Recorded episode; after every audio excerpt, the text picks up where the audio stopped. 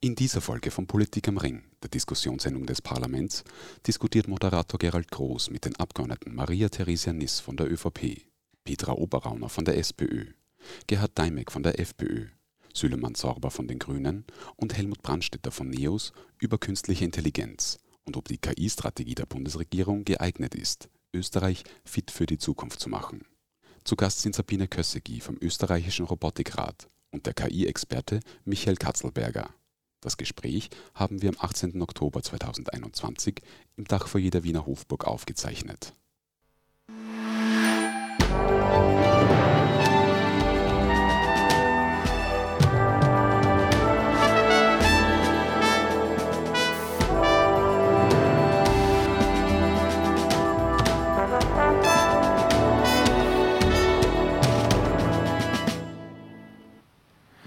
Hallo und herzlich willkommen bei Politik am Ring, noch dazu bei einer Jubiläumsausgabe. Das ist Politik am Ring Nummer 10, meine Damen und Herren. Und diese Ausgabe steht ganz im Zeichen der künstlichen Intelligenz.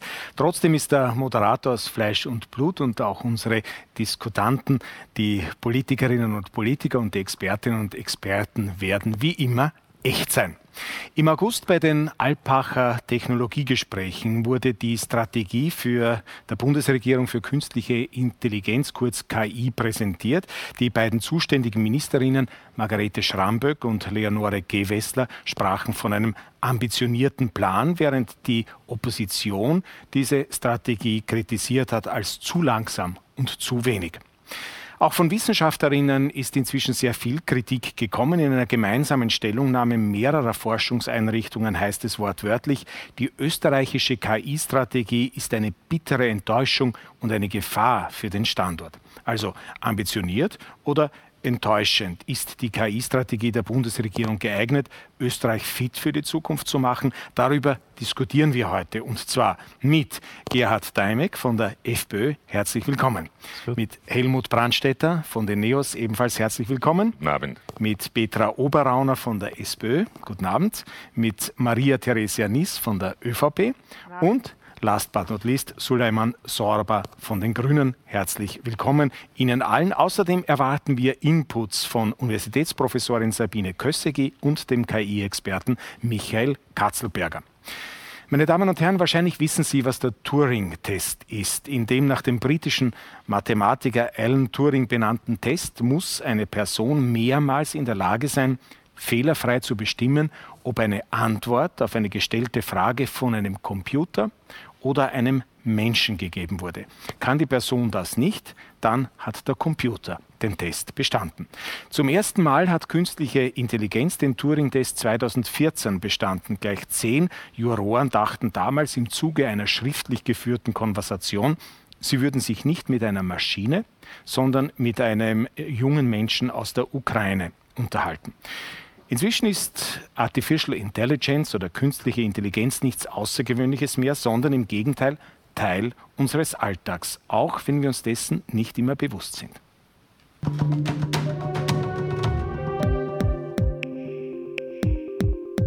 Selbstfahrende Autos und Busse, Sprachassistenten wie Siri oder Alexa, Chatbots auf Webseiten oder intelligente Produktionsmöglichkeiten. Künstliche Intelligenz ist bereits Teil unseres Lebens.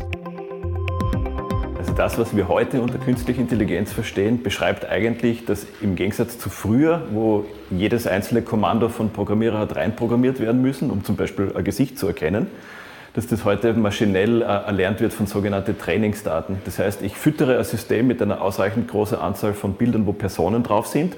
Und das System lernt dann selbstständig im Bild zu erkennen, woran es jetzt zum Beispiel Personen von Objekten unterscheiden kann. Oft merken wir gar nicht, dass wir mit KI zu tun haben. Die bekanntesten Beispiele, die uns auch jeden Tag jetzt als Anwendungsgebiet von künstlicher Intelligenz begegnen, sind sicher einerseits Empfehlungssysteme, also Stichwort Online-Shop, der aufgrund ihrer persönlichen Historie Ihnen äh, das nächste Produkt, das Sie kaufen, vorschlägt. Die sicher niederschwelligste Anwendung von künstlicher Intelligenz findet tagtäglich im Telefon statt. Also wenn Sie ein Telefon nehmen, und, also ein Handy und damit ein Foto schießen, zum Beispiel dieser Tiefenunschärfe-Effekt, dieser Bokeh-Effekt, da liegt auch ein neuronales Netz zugrunde, das erkennt, wer befindet sich im Vordergrund, was ist der Hintergrund und dass der Hintergrund dann weich gezeichnet wird. KI dringt aber auch zunehmend in sensible Bereiche vor. Eine Anwendung schlägt im letzten Jahr in Österreich hohe Wellen. Das AMS will automatisiert berechnen lassen, wie die Chancen bestimmter Arbeitssuchender auf einen Job stehen. Kritiker laufen dagegen Sturm, weil ihrer Meinung nach bestimmte Gruppen diskriminiert werden. Das AMS verneint zwar, dass bei dem System KI im Einsatz ist, doch laut eines Entwurfs der EU würde eine solche Anwendung wahrscheinlich dazu gezählt und als Hochrisikoanwendung verhindert werden. Das ist ja dieses Jahr im April der erste Draft vom EU AI Act erschienen, der jetzt ja gerade zur Begutachtung in den nationalen Parlamente ist und dann Mitte 2023 äh, umgesetzt werden soll. Ist sehr gut vergleichbar mit der DSGVO. Und dort drinnen ist eigentlich entlang von vier Risikoklassen genau vorgeschrieben, was muss ich zertifizieren? Also eine, eine Maschinenwartungssoftware muss ich nicht zertifizieren, weil die hat mit Personen nichts zu tun. Wenn es jetzt an den Customer Support geht und dort zum Beispiel ein Chatbot ist, dann muss ich anzeigen, dass dort jetzt eine KI dahinter steckt und kein Mensch. Weiter, weiter regulierungswürdig ist dann alles, was jetzt mit persönlichen Daten zu tun hat, sei es ein äh, Human Resources System oder sei es jetzt die Segmentierung von Kunden und so weiter. Also da muss ich wirklich eine Zertifizierung durchlaufen, um nachzuweisen, dass kein Schindluder betrieben wird. Und dann gibt es ganz auf der Spitze von der Pyramide in diesem vierstufigen System natürlich Anwendungsgebiete, die komplett ausgeschlossen sind, wie zum Beispiel jetzt die, die Massenüberwachung mit, aufgrund von biometrischen Signale oder dass ich Profiling einsetze in Bereiche, die mit meinem Kernbereich nichts zu tun haben. Im August stellen die Digitalisierungsministerin Margarete Schramböck von der ÖVP und Klimaschutzministerin Leonore Gewessler von den Grünen die KI-Strategie der österreichischen Bundesregierung vor. Die Hauptziele sind es wird ein am Gemeinwohl orientierter, breiter Einsatz von KI angestrebt, der in verantwortungsvoller Weise auf Basis von Grund- und Menschenrechten, europäischen Grundwerten und des kommenden europäischen Rechtsrahmens erfolgt. Österreich soll sich als Forschungs- und Innovationsstandort für KI in Schlüsselbereichen und Stärkefeldern positionieren und mittels der Entwicklung und des Einsatzes von KI soll die Wettbewerbsfähigkeit des österreichischen Technologie- und Wirtschaftsstandorts gesichert werden. Für den Experten ist das zu wenig. Österreich hat keine KI-Strategie. Österreich hat eine Absichtserklärung, die auf dem Stand ist von anderen Nationalregierungen vor drei Jahren, also Stand 2018. Und woran lässt sich das festmachen? Wenn ich jetzt an unsere Nachbarländer schaue, Deutschland oder zum Beispiel Italien oder, oder auch Slowenien, so sind dort im dreistelligen Millionenbereich Budgets bereits vorgesehen und mit, hinter denen auch konkrete Maßnahmen stehen. In der österreichischen KI-Strategie befinden sich Absichtserklärungen von wegen, ja, wir müssen schauen, dass sich in der Ausbildung etwas tut, wir müssen schauen, dass sich jetzt in der industriellen Anwendung und Forschung etwas tut und unter anderem auch, man geht sehr stark auf diesen ganzen Regulierungsteil ein, der aber paradoxerweise ja von EU-Seiten kommt. Also man hatte da zum jetzigen Zeitpunkt keinen Einfluss mehr.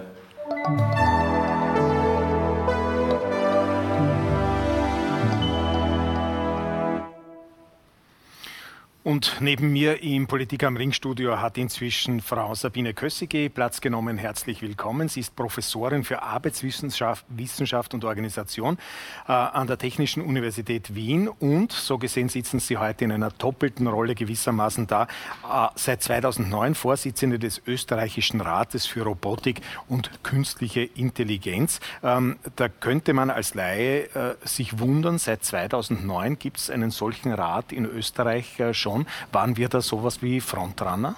Ja. Seit äh, 2017, ich muss korrigieren, das ist okay. vor vier Jahren äh, äh, in Alpbach ist dieser Rat mhm. vorgestellt worden und damals war Österreich äh, tatsächlich noch Vorreiter in äh, Europa. Also ich kann mich erinnern, dass mich äh, der Schweizer Rundfunk angerufen hat, Österreich gründet einen Roboterrat, was, was macht ihr dort? Ähm, Genau, also das heißt, äh, damals äh, unter ähm, äh, eben Jörg Leichtfried äh, wurde die ähm, ähm, äh, offensichtlich, dass ähm, Österreich eine Strategie braucht dass es Expertinnen, interdisziplinäre Expertinnen braucht, die ähm, die Regierung dabei unterstützt, diese Strategie zu entwickeln. Und damals wurden im Vorfeld einige Hearings gemacht und dieser Rat eben Aber wenn man sich das jetzt angehört hat, was die Experten hier in diesem Beitrag äh, gesagt haben, dann hat man den Eindruck, wir sind vom Frontrunner zum Follower äh, gewissermaßen geworden. Äh, ist das so auch in Ihrer Wahrnehmung?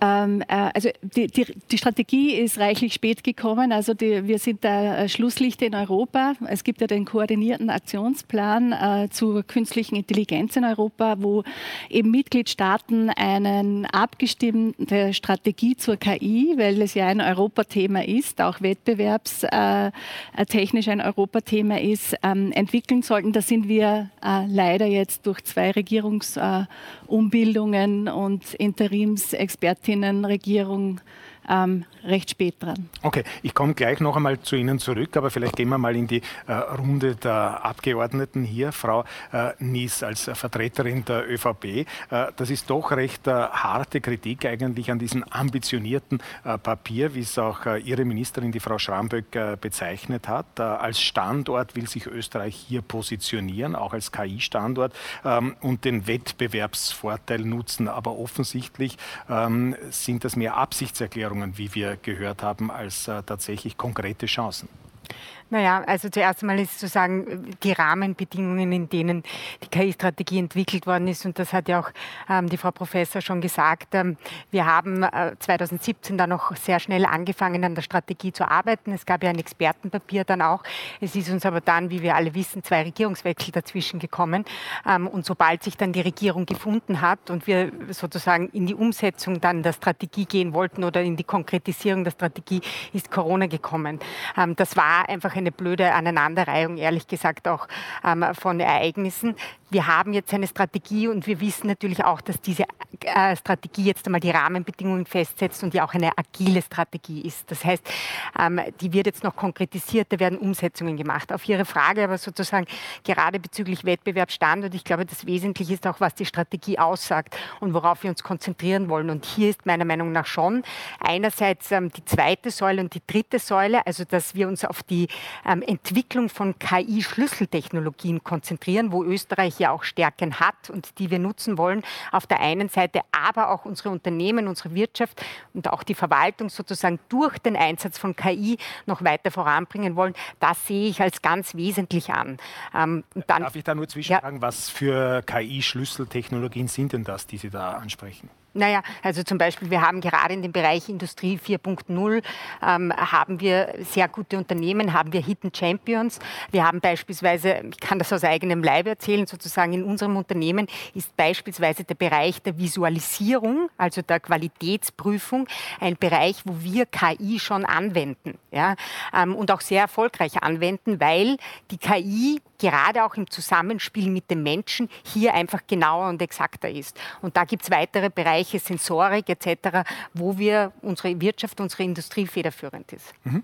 Ähm, Herr Sorba von den äh, Grünen, was äh, immer wieder ähm, kritisiert wird von den Fachleuten, ist äh, die fehlende Grundlagenforschung äh, in diesem Bereich. Ich habe äh, hier ein Interview gelesen mit äh, Sepp Hochreiter, er ist einer der bekanntesten Professoren in diesem Bereich. Er lehrt an der Johannes Kepler Universität in Linz und äh, steht auch dem Institut für Machine Learning vor. Und er sagt zum Beispiel, äh, das Problem eben dieser Strategie ist, dass sie äh, zwar sozusagen Anwendungsfälle bringt und auch das Thema Reglementierung und Regulierung zum Beispiel ähm, beachtet und sich damit auseinandersetzt, aber was fehlt, das ist eben der Kern der, ähm, der Forschung im Bereich künstlich, künstliche Intelligenz und es ist die Grundlagenforschung. Ähm, versäumen wir da da was? Ähm, auch durchaus und haben auch sicherlich bis heute äh, einiges versäumt. Ähm, und die Kritik, die jetzt im Raum steht, ist auch anzunehmen, die stimmt auch. Äh, man muss aber auch dazu sagen, dass die Regulierung und Förderung von KI in Österreich nicht, nicht, nicht mit diesem Papier angefangen hat und auch nicht damit aufhören wird.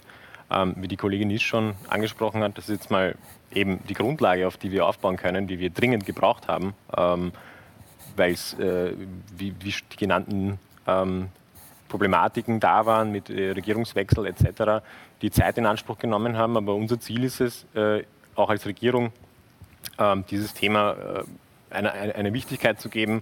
Und das kann man auch daran sehen, man muss ja nur die Regierungsvorhaben der letzten Regierungen anschauen und die jetzt vor der türkis-grünen Regierung. Und da haben wir fast drei bis vier Seiten, die sich ausschließlich um künstliche Intelligenz ähm, handeln. Ähm, vielleicht sind wir jetzt mit dem Strategiepapier äh, weiter hinten, äh, aber ich glaube, wir haben viel vor äh, und könnten einiges aufholen. Hm, darf ich vielleicht noch äh, fragen, was, ähm, wenn wir von künstliche Intelligenz sprechen. Das ist ja ein sehr weites Feld. Was bedeutet das für Sie eigentlich und wo sind Ihre ganz konkreten auch äh, Berührungspunkte dazu? Ich glaube, Berührungspunkte hat man wahrscheinlich auch die Sendung, wie, wie die Menschen da gerade zuschauen können. Äh, da spielt KI äh, mit, weil das vermutlich auch Menschen über Facebook streamen werden und die setzen äh, ganz viel auf KI. Ähm, ob man jetzt ein Foto am Handy macht, äh, spielt ja in allen Lebensbereichen mit. Ähm, ich glaube, das Problem, was wir auch in der gesellschaftlichen Debatte haben, die wir auch benötigen, äh, ist, wenn man das, das KI hört, äh, ist es so ein Schlagwort und dann hat man ganz komische Bilder im Kopf mit, ist es jetzt etwas Bedrohliches oder ändert sich da jetzt meine Lebensgrundlage, verliere ich meinen Job? Oder äh, wird das zu gesellschaftlichen Problemen führen, die natürlich, äh, äh solche Probleme können auf, äh, auftreten, aber an denen müssen wir halt arbeiten. Und äh, ich glaube, neben dem Politischen, äh, das vor uns steht, ist vielleicht auch ein, eine gesellschaftliche Debatte über das Thema KI wichtig, dass wir da auch aufklären können, um was es da überhaupt geht. Mhm. Okay, Frau äh, Oberrauner, für die äh, SPÖ und Sie als Abgeordnete der SPÖ, was ist äh, für Sie künstliche ähm, Intelligenz? Wo sehen Sie die Chancen, wo sehen Sie die Gefahren und wo sehen Sie ähm, mögliche Versäumnisse auch dieses Papiers, über das wir heute diskutieren? Also ich glaube, dass das Papier eigentlich ein Vorhabensbericht ist, weil wir noch über, bei vielen Teilbereichen noch steht, muss geprüft werden. So, ich verstehe das aber, es ist gar nicht eine Kritik jetzt, äh, es ist eine Kritik inhaltlicher Art, aber es, so wie die Kollegin Nies gesagt hat, es ist sehr viel Zeit vergangen mit anderen Dingen. Die anderen Mitgliedstaaten haben 2018 angefangen, sind jetzt schon in der Evaluierung und wir beginnen jetzt uns damit zu beschäftigen. Man muss aber sagen, die künstliche Intelligenz hat schon ohne uns stattgefunden. Für uns als Politiker ist es ja wichtig, dass wir Rahmenbedingungen schaffen, die klar sind. Und da gibt es zwei Teilbereiche. Das eine ist der Mensch an sich, wie geht der mit künstlicher Intelligenz um? Und um das zu wissen, muss er ja auch entsprechend aufgeklärt werden und die Chance haben, das zu diskutieren und auch zu erfahren, wie funktioniert das. Ist auch demokratiepolitisch nicht unwichtig, weil wenn man weiß, dass zum Beispiel Klicks mit Algorithmen gemacht werden können, das kann natürlich ein Bild in der Gesellschaft auch oder in der Öffentlichkeit entstehen, das eigentlich nicht durch Menschen gemacht ist. Das ist auch hochgefährlich demokratiepolitisch und da sollte man schon darauf schauen, dass es da ein, klare Regeln, Spielregeln und klare Rahmenbedingungen gibt. Die haben wir nicht im Moment. Es gibt dann einen anderen Bereich, der jetzt nicht direkt mit den Menschen zu tun hat, indirekt schon, das ist die Industrie. Da sehe ich zum Beispiel, kommend aus Villach mit den großen Industriebetrieben, dass künstliche Intelligenz dort richtig und wichtig ist, wenn es zum Beispiel um Logistik geht, um Beförderung von Materialien, um Dinge, die ähm, routinemäßig ablaufen, aber die eigentlich äh, sozusagen äh, intelligente Menschen äh, nicht mehr belasten mit mit Arbeiten, die eigentlich eben ein Roboter verrichten kann. Die können sich dann um andere Dinge widmen, äh, anderen Dingen widmen. Und das ist, glaube ich, schon wichtig, dass ja in der künstlichen Intelligenz nichts drinnen ist, was nicht der Mensch einprogrammiert hat. Und deshalb glaube ich, ich bin grundsätzlich der Meinung, dass die Technologie und alles, was damit zusammenhängt, auch künstliche Intelligenz, den Menschen als Tool zugeordnet werden soll und nicht sich verselbstständigen soll und den Menschen in eine Situation bringen, wo es um Datenschutz, Konsumentenschutz und so weiter geht. Mhm. Und ich glaube, genau darauf haben wir zu schauen und genau das ist unsere Aufgabe in der Politik, diese Menschen auch zu schützen und aufzuklären. Okay, ähm, Herr Deimek von der äh, FPÖ, jetzt wurde schon in den ersten Minuten äh, kritisiert, äh, dass äh, zu wenig Geld auch veranschlagt ist äh, für dieses Thema. Äh, sollen wir überhaupt mehr Geld hinein, sage ich jetzt ganz salopp, buttern in dieses Thema oder sollte man es ohne dies anders ausgeben aus Ihrer Sicht? Na, ich glaube, dass es unbedingt notwendig ist, viel Geld was immer dann viel genau definiert ist, zu nehmen. Denn wenn wir, und, und die Beschreibungen von der Kollegin Niss und so weiter, das hat sie ja schon bestätigt, wir setzen auf Aktivitäten auf, die, die die Industrie ohne die Politik getroffen hat. Und auf diesen Entscheidungen müssen wir jetzt weiter aufbauen. Wir müssen einmal ein Ziel definieren, wo wollen wir als, als Land Österreich hinkommen. Und wir müssen dann entsprechende Maßnahmen definieren. Und diese Maßnahmen kosten üblicherweise Geld. Und Geld heißt äh, nicht ein, zwei Millionen, sondern wenn wir das jetzt nehmen, was äh, bei der Präsentation des Papiers gesagt wurde, äh, dann reden wir von durchschnittlich 200 Millionen pro Jahr es könnte passieren, dass man gerade am Anfang etwas mehr braucht als diese 200 Millionen. Und die 200 Millionen müssen sich auch dezidiert in den Budgets finden, was sie leider bis jetzt noch noch nicht tun. Und wenn sie, äh, wenn sie äh, gebudgetiert sind, dann gehören sie auch zugeordnet. Und zwar zugeordnet in der vollen Breite. Das heißt sowohl bei der Grundlagenforschung als auch bei der angewandten Forschung zeitmäßig natürlich zuerst bei der, bei der Grundlagenforschung. Und äh, diese Mittel, ohne die werden wir nicht äh, entsprechende Maßnahmen umsetzen können. Äh, wir sind bei den Maßnahmen schon hinten. Das heißt, wir müssen eh eher schauen, dass wir zügig aufholen können. Ob das gelingt, ist, äh, steht auf einem zweiten Blatt Papier. Und äh, wir müssen uns natürlich auch der bestehenden äh, Institute, sei es jetzt äh, die TU Wien, sei es jetzt das LIT in Lenz und so weiter, dort, wo es schon Erfahrungen gibt damit, dort muss man das möglichst rasch äh, entsprechend aufsetzen. Mhm, vielen Dank. Äh, Herr Brandstätter, weil äh, jetzt immer wieder von Zielen äh, die Rede war, was könnte denn so ein Ziel äh, sein im Zusammenhang mit ähm, unserer Strategie für künstliche äh, Intelligenz, beziehungsweise sehen Sie auch die Gefahr, wie manche Expertinnen und Experten, dass wir hier vom Produzenten zum Konsumenten werden, zum Reinen, weil wir halt wertvolle Zeit verschlafen haben? Naja, aber das gilt ja nicht nur äh, für Österreich, das gilt für ganz Europa. Und ich bringe immer gerne Bücher mit. Ja. Äh, das hat Kai Fu Lee, also einer der, der, führenden Forscher, aber auch Unternehmer, aber auch Google-Chef in China, geschrieben. Äh, und da geht es um Silicon Valley versus China und da kommt Europa auf einer halben Seite vor und da wird erklärt, dass wir keine Chance haben. Ähm, das wird mit mehreren Begründungen. Eine ist mangelnde Forschung, eine ist auch Datenschutz. Ich glaube, wir müssen über Datenschutz reden. Ich glaube, das Wort gibt es gar nicht auf äh, Chinesisch. Äh, die Amerikaner haben andere Gesetze. Bei uns, bevor man zu forschen begonnen hat, hat man schon auf Datenschutz Wert gelegt. Was ich nicht, äh, äh nicht herunterreden möchte, ganz im Gegenteil. Äh, man sieht ja schon Gefahren. Ich sehe auch Gefahren und wir werden am Mittwoch ähm, im Innen Innenausschuss auch einen Antrag einbringen, äh, was die äh, Erkennung von Gesicht durch die Polizei betrifft. Ja, da müssen wir sehr vorsichtig sein, da müssen wir ablehnen. Aber auf der anderen Seite, die Kollegin Niss hat es richtig gesagt, die Unternehmen haben wir ja und die arbeiten. Wir haben Forschungsinstitute. Es haben 18 von 22 österreichischen Universitäten haben im Bereich äh, künstlicher Intelligenz geforscht. Aber die Möglichkeiten ihnen zu geben, dass sie darüber hinaus wachsen, das haben wir nicht gegeben. Und deswegen ist einer der wesentlichen Punkte natürlich, dass die Finanzierung Finanzierung fehlt. Wir haben den äh, Herrn Professor Hochreiter, wurde angesprochen, ist einer, ich glaube, äh, also Professor Kösige wird das be äh, besser sagen können, aber jedenfalls in Europa, Europa durchaus bekannt.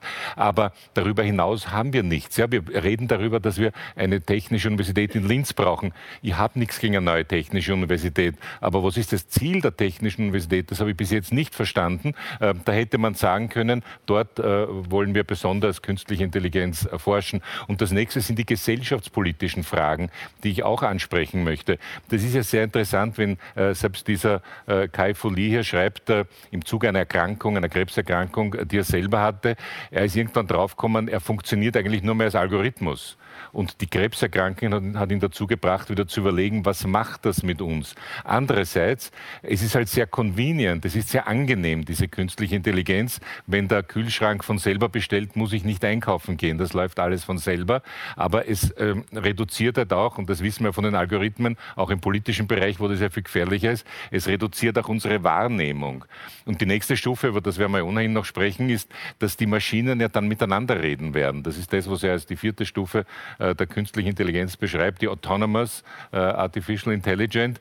Wie können wir denn das kontrollieren? Können wir es überhaupt kontrollieren? Damit müssen wir uns auch beschäftigen, aber nicht gleich den Menschen Angst machen. Für mich ist das ein wesentlicher Punkt der Politik, dass wir auch eine gewisse und ich selber bin kein Techniker, ja, kann mir vieles gar nicht erklären. Aber ich habe eine gewisse Begeisterung dafür, dass sich vieles in unserem Leben angenehmer und einfacher wird. Aber ich möchte gleichzeitig zumindest verstehen, wie die Mechanismen sind. Und ich möchte, dass wir entsprechend auch Gesetze vorbereiten, dass der Missbrauch so weit möglich eingeschränkt wird. Da sage ich einmal vielen herzlichen Dank, äh, Frau Kössig. Nach dieser ersten Runde zeigt sich natürlich, dass äh, dieses Thema unglaublich vielfältig ist natürlich und äh, dass es wahnsinnig schwierig ist, sozusagen sozusagen immer vom Gleichen zu reden. Jetzt äh, nach dieser ersten Runde, was ist äh, Ihr Eindruck? Äh, und versuchen wir es ein bisschen zu ordnen, auch was wir jetzt gehört haben, beziehungsweise was besprochen worden mhm. ist bis jetzt. Also mir scheint einmal wichtig zu sagen, ähm, das, ähm, dieser Begriff, der jetzt so gehypt hat äh, in den letzten Jahren von künstlicher Intelligenz, das ist äh, geschuldet unter anderem Deep Mind mit Lise Doll, äh, der dann eben in, äh, äh, ver verloren hat, sozusagen, wo das erste Mal ein Mensch auch tatsächlich einer Maschine unterlegen war.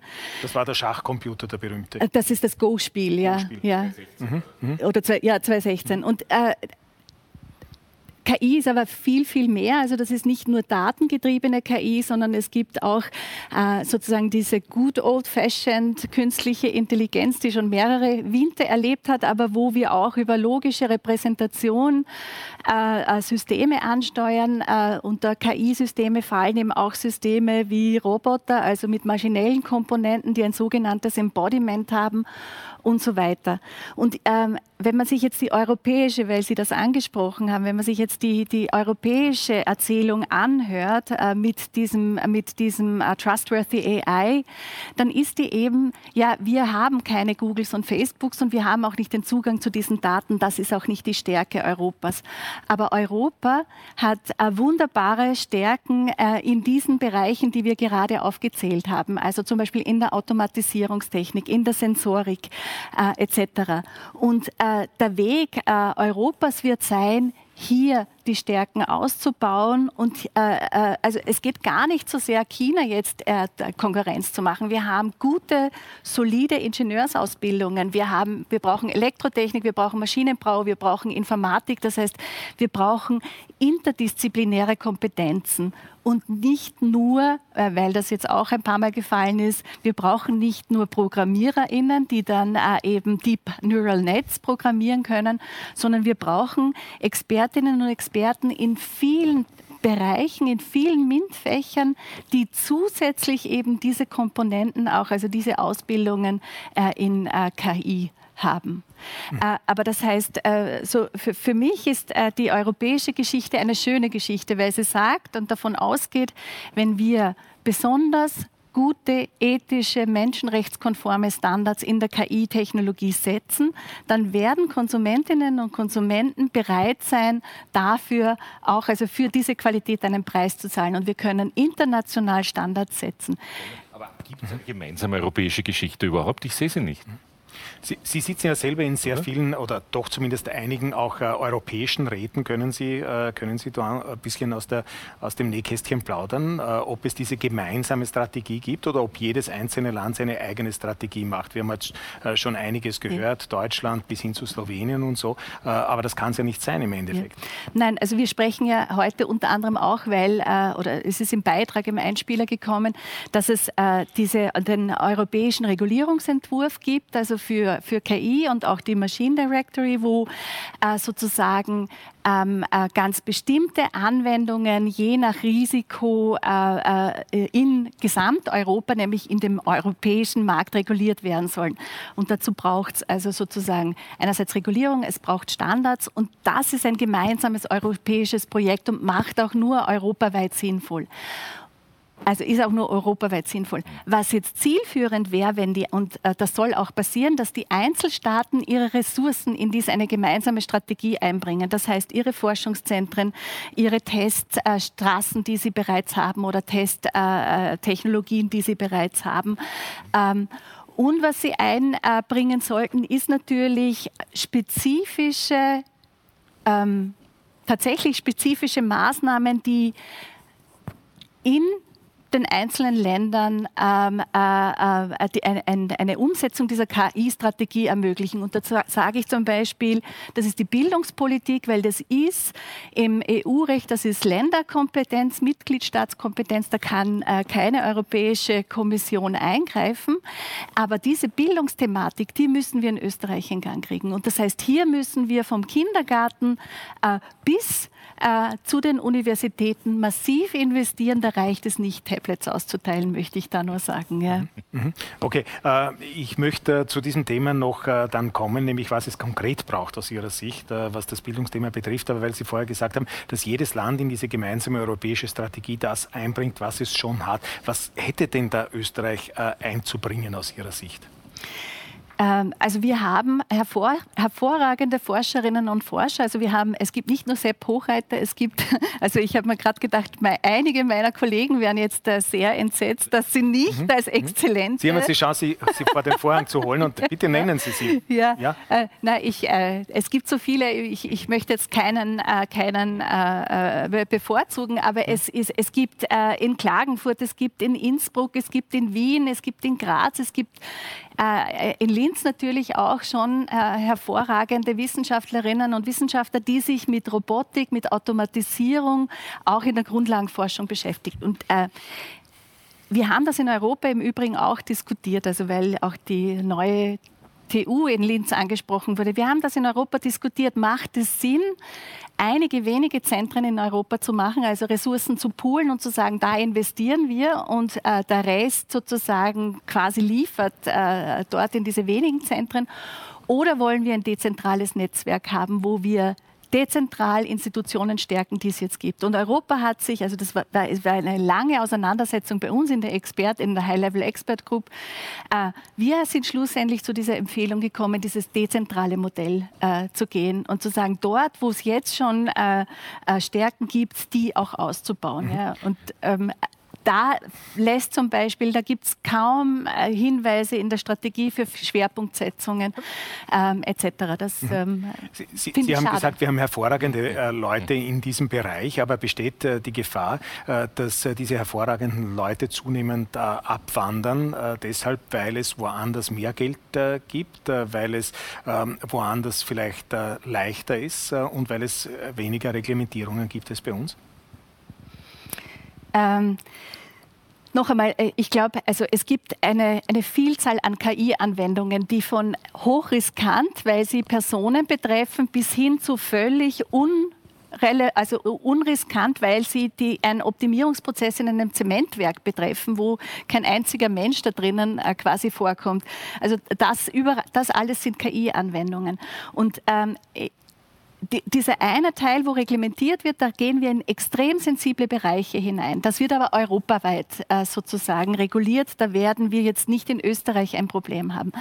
Alle anderen Bereiche ging es darum, zum Beispiel Infrastruktur zu schaffen, ähm, äh, sie, zu investieren auch in die Möglichkeit, dass man äh, sichere ähm, äh, Datennetzwerke hat, dass man die auch austauscht, also äh, sowieso in die Dateninfrastruktur in, investieren etc. Also da, da fehlt es äh, sozusagen äh, an, an, an ganz konkreten Maßnahmen. Mhm. Äh, Frau Nies, ganz konkret, weil Sie es angesprochen haben, auch in Ihrem äh, Betrieb, Sie sind äh, in der Autozulieferindustrie im Wesentlichen äh, tätig mit MIBA.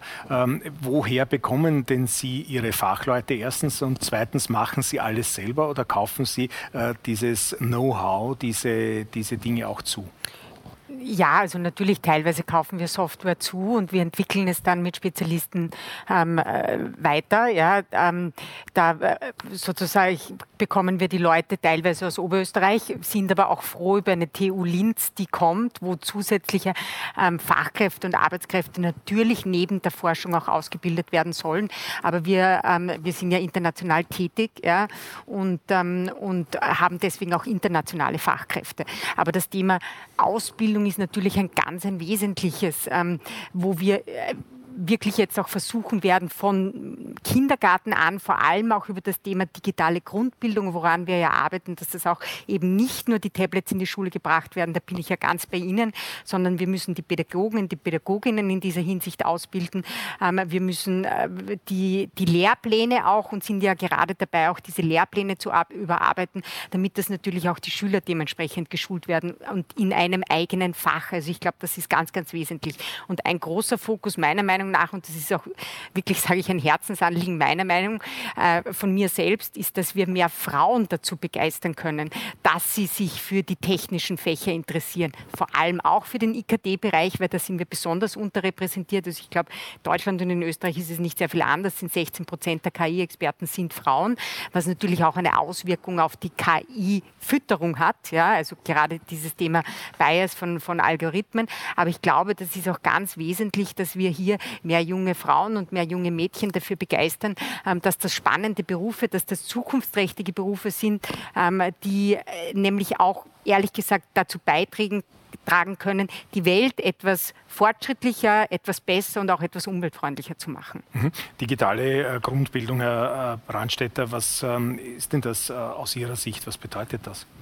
Naja, äh, das ist beides. Es ist Technik, äh, das ist Anwendung, es ist einfach ein Bewusstsein dafür, äh, was, was man damit macht, wenn man eben mit dem Handy spielt und alle seine Daten herschenkt, anstatt dass man sie verkauft, nicht? So wie es diejenigen machen, die mit den Daten handeln. Also ich glaube, dass jeder von uns da Fehler macht, weil es halt convenient ist, weil es angenehm ist. Aber ich, möchte schon noch mal auf den, den Punkt kommen, wenn ich die Frau Professor richtig verstanden habe, dann haben Sie gesagt, wichtig wäre eine Strategie der Schwerpunktsetzung und die fehlt Ihnen, wenn ich das richtig verstanden verstanden haben. Und ich glaube, dass das ein Punkt ist. Und das Zweite ist Finanzierung. Auf das ist ein paar mhm. Mal das Thema schon angesprochen mhm. worden. Und das ist auch etwas, wo man ein gesellschaftliches Bewusstsein dafür machen müssen. Ähm, da sind wir dann beim Thema Venture Capital. Ja, das ist in Österreich halt überhaupt nicht ausgeprägt. Hätte man schon für andere Bereiche früher auch gebraucht. Aber jetzt ist es noch einmal ein Punkt, wo wir sagen müssen, wenn wir die Dinge finanzieren wollen und wenn wir vor allem auch junge Leute, Männer und Frauen anregen wollen, Unternehmen zu gründen, etwas zu entwickeln, dann müssen die das finanzieren. Und da brauchen wir Venture Capital äh, Finanzierung. Und das ist, äh, es ist ja nicht eine Maßnahme, es sind mehrere Maßnahmen, dass auch eine gewisse Begeisterung entsteht. Und ich glaube, da sind wir uns ja alle einig. Die Expertinnen und Experten, die Forscherinnen, die haben wir ja alle in dem Land, äh, halten müssen wir es. Aber die Grundvoraussetzungen fehlen und, und eben Finanzierung. Es kann ja nicht sein, dass man sagt, jetzt haben wir eine Strategie und es gibt keine Finanzierung dafür. Jetzt beschließen wir ein Budget und es ist wieder nicht drinnen. Und es vergeht so viel Zeit aber, und das ist mein Problem. Nicht. Dass es keine also Finanzierung also, gibt, im Budget ist darf, drin. Darf ich da einen Satz dazu sagen? Also wenn wir uns unsere Forschungsförderung anschauen, ja, ähm, dann haben wir in diesem Jahr, geben wir 160 Millionen Euro für Forschung aus in diesem Bereich. Jetzt können wir immer sagen, es kann mehr sein. In der angewandten Forschung allein. Das ist ganz viel in Basisprogrammen, das ist ganz stark in dem Bereich Produktion, Energieforschung, IKT der Zukunft, also genau in den Bereichen, die wir vorher angesprochen haben, aber auch in den Universitäten. Also wir haben ja jetzt gerade eine Exzellenzinitiative gestartet wo wir einen, einen Call gemacht haben. Also sozusagen die Universitäten können sich mit Zentren dafür bewerben. Und von 36 eingereichten Projekten sind neun Projekte im Bereich der KI. Ja? Also sozusagen, und das ist die zweithöchste nach Life Science, die zweithöchste Anzahl. Also es ist nicht richtig, das wird nichts für diesen Aber Bereich ausgeben. Nur, ja? nur, ein, nur, ein, Satz. Ich sage nicht ich, es sagen diese offenbar Spitzenforscherinnen und Spitzenforscher, ja. sagen, bittere Enttäuschung, Gefahr für den Standort, wir hinken hinterher. Also wir haben ein Problem. Tun wir nicht drüber hinwegreden. Mhm. Wir haben ein Problem, also machen wir was. Versuchen wir das äh, Problem vielleicht noch ein bisschen zu konkretisieren und äh, zu klären, worin dieses Problem eigentlich äh, Ihrer Ansicht nach tatsächlich besteht. Mangelnde Schwerpunktsetzung ist bereits angesprochen worden. Hätte es aus Ihrer Sicht eine klarere Priorisierung äh, von Maßnahmen, konkretere Budgets noch gebraucht? Und wenn ja, in welchem Bereich sollte diese Priorisierung dann äh, stattfinden? Bitte. Ich glaube, ein Teil, und das ist von der Frau Professor schon angeführt worden, ist äh, die Dezentralisierung mit den, mit den vielen Querschnittsfunktionen, die wir haben. Dezentralisierung mit Querschnittsfunktionen, also nicht nur MINT-Fächer, Technik und so weiter, sondern auch Juristen und ähnliches. Das ist das, was wirklich wichtig ist. Wir brauchen ich will jetzt nicht sagen überall, aber dort, wo wir Experten haben in diesen Bereichen, diese Zellen, die die Frau Professor angesprochen hat, da müssen wir stärken und dass wir da es nicht tun und vor allem auch nicht vorhaben und nicht planen, zumindest in den nächsten Jahren, das ist ein schwerer Punkt. Da sollte man wirklich ansetzen und dort äh, entsprechend fördern. Äh, man soll nicht sagen, Juristen machen keine Grundlagenforschung, die machen das genauso. Ob das jetzt Haftungsfragen sind, äh, Beispiel künstliche Intelligenz. Äh, früher hat man gesagt, in, Beispielsweise Wien wird operiert, der Operateur sitzt in New York, der sitzt jetzt nicht mehr in New York, das ist ein, ist Kastel, das beispielsweise irgendwo in Linz steht und per Internet verbunden ist. Und wenn dann was passiert, wie schaut es mit der Haftungsfrage aus? Der gelernte Österreicher sagt, jetzt lassen wir es einmal passieren und wenn es dann passiert ist, dann schauen wir hinterher, äh, was man machen kann um Jahre, um Lichtjahre zu spät. Vorausschauend und vorausschauen könnte man auch von der Politik verlangen. Mhm. Äh, ich habe mich in meinem Zivilberuf 20 Jahre mit äh, ähnlichen Themen äh, beschäftigt und, und wir haben immer wieder drauf gesetzt und haben als Firma entsprechend in, investiert. Ob das jetzt früher die VATech oder der Siemens-Konzern war, ist jetzt im ersten Ansatz einmal egal. Aber die, äh, die Vorrangigkeit zu sehen, dass ich da für den Kunden, für die Firma selbst etwas schaffe, was Wert hat, das geht es und, und das gehört natürlich auch entsprechend mit den Universitäten entwickelt. Und wenn ich aus den, von den Universitäten höre, wir werden ignoriert oder nicht so bedacht, wie wir uns das vorstellen, wenn es die Firmen sagen, Mehr brauche ich nicht, das, um, um, zu dokumentieren. Wir mhm. sind nicht irgendwie hintnach, sondern wir schaffen es auch nicht, aus dem Hintnach zu sein, in eine Aufholposition mhm. zu kommen. Also der Fast Follower ist schon weit, der hat uns schon überholt. Mhm. Okay, Frau Oberanner. Ja, ich möchte da noch äh, eingehen auf die Förderungen, die auch andere Bereiche als die Technologie an sich betreffen. Zum Beispiel, also das, was ich früher gesagt habe, MINT-Fächer. Wir haben zum Beispiel im Technologiepark keinen MINT-Kindergarten jetzt in Planung oder in Klagenfurt gibt es das für die Grundschulen. Also es ist ganz was Wichtiges und erlaubt auch einen gegenderten Umgang mit, diesen, mit dieser Thematik. Das Zweite, was ich wichtig finde, man muss in diesem Zusammenhang auch die Kreativität, deshalb gefällt mir die Dezentralisierung gut, äh, der Forscher und der Entwickler ein bisschen stärker. Und wir haben sehr gute Startups, aber die verhungern am Weg dorthin. Die haben dann eine gute Idee, können, haben nicht das Geld, das zu patentieren und werden dann verkauft an Amerika oder an China und nichts von dieser äh, österreichischen Gedankenleistung bleibt dann bei uns. Also der Mehrwert ist da nicht bei uns. Aber für diese Szene sollte man wirklich genauer hinschauen und sie einbringen in dieses Umfeld, äh, das sie ja bei uns haben. Wir haben ja, äh, also allein in unserem Standort, wir haben x Patente, wir haben das iPhone mitentwickelt. Auch über das wird nicht geredet. Also es ist nicht bekannt, wie viel schon entwickelt wird. Und bei der angewandten Forschung muss ich wirklich sagen, die ist so wichtig wichtig wäre für die KMUs, die ja immerhin 70 Prozent in Österreich ausmachen, die sich selbst kein Forschungszentrum leisten können. Da wird wirklich, äh, ich meine, jetzt haben wir noch IPSE und Förderungen aus der EU, aber wir sehen keinen Wachstumspfad nach oben. Und ich glaube, das ist ein ganz ein großes Versäumnis, weil das ist das Know-how von Österreich. Wir haben zwei große Stärken. Wir sind äh, sehr gut im Forschen und Erfinden und im Kreieren von Dingen. Und das Zweite ist, wir haben eine Arbeitswelt, die eigentlich durch die Sozialpartnerschaft auch definiert ist. Auch das kommt im EU-Vorschlag nicht vor. Das sollten mhm. wir schon als unsere Kultur in Österreich auch abbilden. Mhm. Das wäre mir ein wichtiges Anliegen. Vielleicht abschließend für diese Runde noch, äh, Herr Sorber, wir haben vorhin gehört, 2017, äh, glaube ich, ist da ähm, dieser Rat für ähm, Robotik und künstliche Intelligenz ins Leben gerufen worden von äh, einem SPÖ-Minister, Leichtfried. Äh, inzwischen haben die Minister gewechselt, Hofer von der FPÖ, äh, Gewessler und Schramböck ähm, teilen sich jetzt diese Materie. Ist das äh, schlau überhaupt? Äh, in Zeiten wie diesen könnte man das besonders hinterfragen. Zieht man hier wirklich an einem Strang oder geht es da letztlich nur darum, dass es halt irgendwo auch ein publicity-trächtiges Thema ist? Würde ich jetzt nicht so sagen. Ähm, das Thema künstliche Intelligenz ist ja eben nicht nur ein Punkt, den man abarbeiten kann, sondern es ist eine Querschnittsmaterie und diese Querschnittsmaterien sind halt eben in den verschiedenen Ministerien. Ähm, Aber würde es nicht Sinn machen, dass es in einer Hand äh, ist? Ich würde das nicht als, als, sinnvoll erachten, wenn man diesen Punkt nimmt und sagt, das ist jetzt äh, das Ministerium für künstliche Intelligenz und die müssen dann bei Soziales, äh, bei Energie, Mobilität, äh, Umweltschutz ähm, oder in der Forschung und alles abdecken. Ähm, ich glaube, da haben wir eine falsche Erwartungshaltung. Ich habe jetzt auch ein bisschen mitbekommen, dass, äh, oder von den, meinen Vorrednerinnen, ähm, dass die Finanzierung angesprochen worden ist. Äh, die Finanzierung gab es ja vorher und wird es auch in Zukunft geben. Da gibt es zum Beispiel einen Klimaschutzforschungsschwerpunkt mit 200 Millionen Euro in den nächsten zwei Jahren, wo es dann um Energie, Mobilität, Kreislaufwirtschaft geht, wo aber auch äh, künstliche Intelligenz ein Teil davon ist. Da steht halt natürlich nicht äh, KI oben auf diesem Paket und es ist halt äh, nur für KI, sondern äh, es speist sich in verschiedenen Themen. Ähm, und so müssen wir, glaube ich, auch künstliche Intelligenz äh, überhaupt äh, angehen. Also nicht nur das Thema, dieses Schlagwort nehmen, sondern eben die Querschnitte sehen und auch mit denen arbeiten, wie in der Politik, Gesellschaft. Okay. Äh, vielen Dank, Frau Kössegi. Äh, Faktencheck äh, nach dieser Runde. Ähm, zum einen möchte ich darauf zu sprechen kommen, dass, äh, dass äh, dieser Transformationsprozess, also diese, die, äh, überhaupt nicht thematisiert wird. Ja? Also wenn wir jetzt zum Beispiel das Thema Arbeit hernehmen, mhm. ähm, seriöse Studien sagen, dass ungefähr 10 äh, bis 15 Prozent der Arbeitsplätze automatisiert werden äh, in der Zukunft. Ja?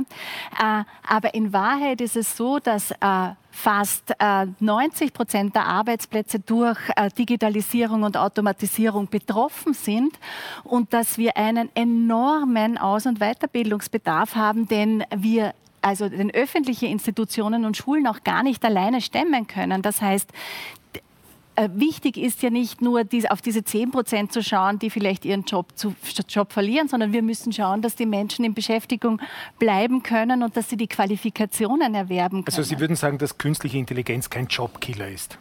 Äh, also nein, glaube ich nicht. Also es, es wird äh, die, die, große Herausforderung wird die Transformation sein, dass es manche Jobs wird es äh, nicht mehr geben. Also denn vielleicht gibt es, wenn wir autonomes Fahren, äh, vielleicht in sicheren Korridoren auf den Autobahnen in den nächsten zehn Jahren vielleicht irgendwann einmal sehen, dann wird es trotzdem noch Lkw-Fahrer brauchen, die dann sozusagen die letzte Meile fahren. Mhm. Aber so, wir, äh, dieses Jobprofil eines Lkw-Fahrers wird sich äh, vielleicht verändern verändern. Ja? Genauso wie sich das Profil eines Arztes, einer Ärztin äh, verändert oder auch das Profil einer Kindergartenpädagogin oder einer Pflegerin verändert.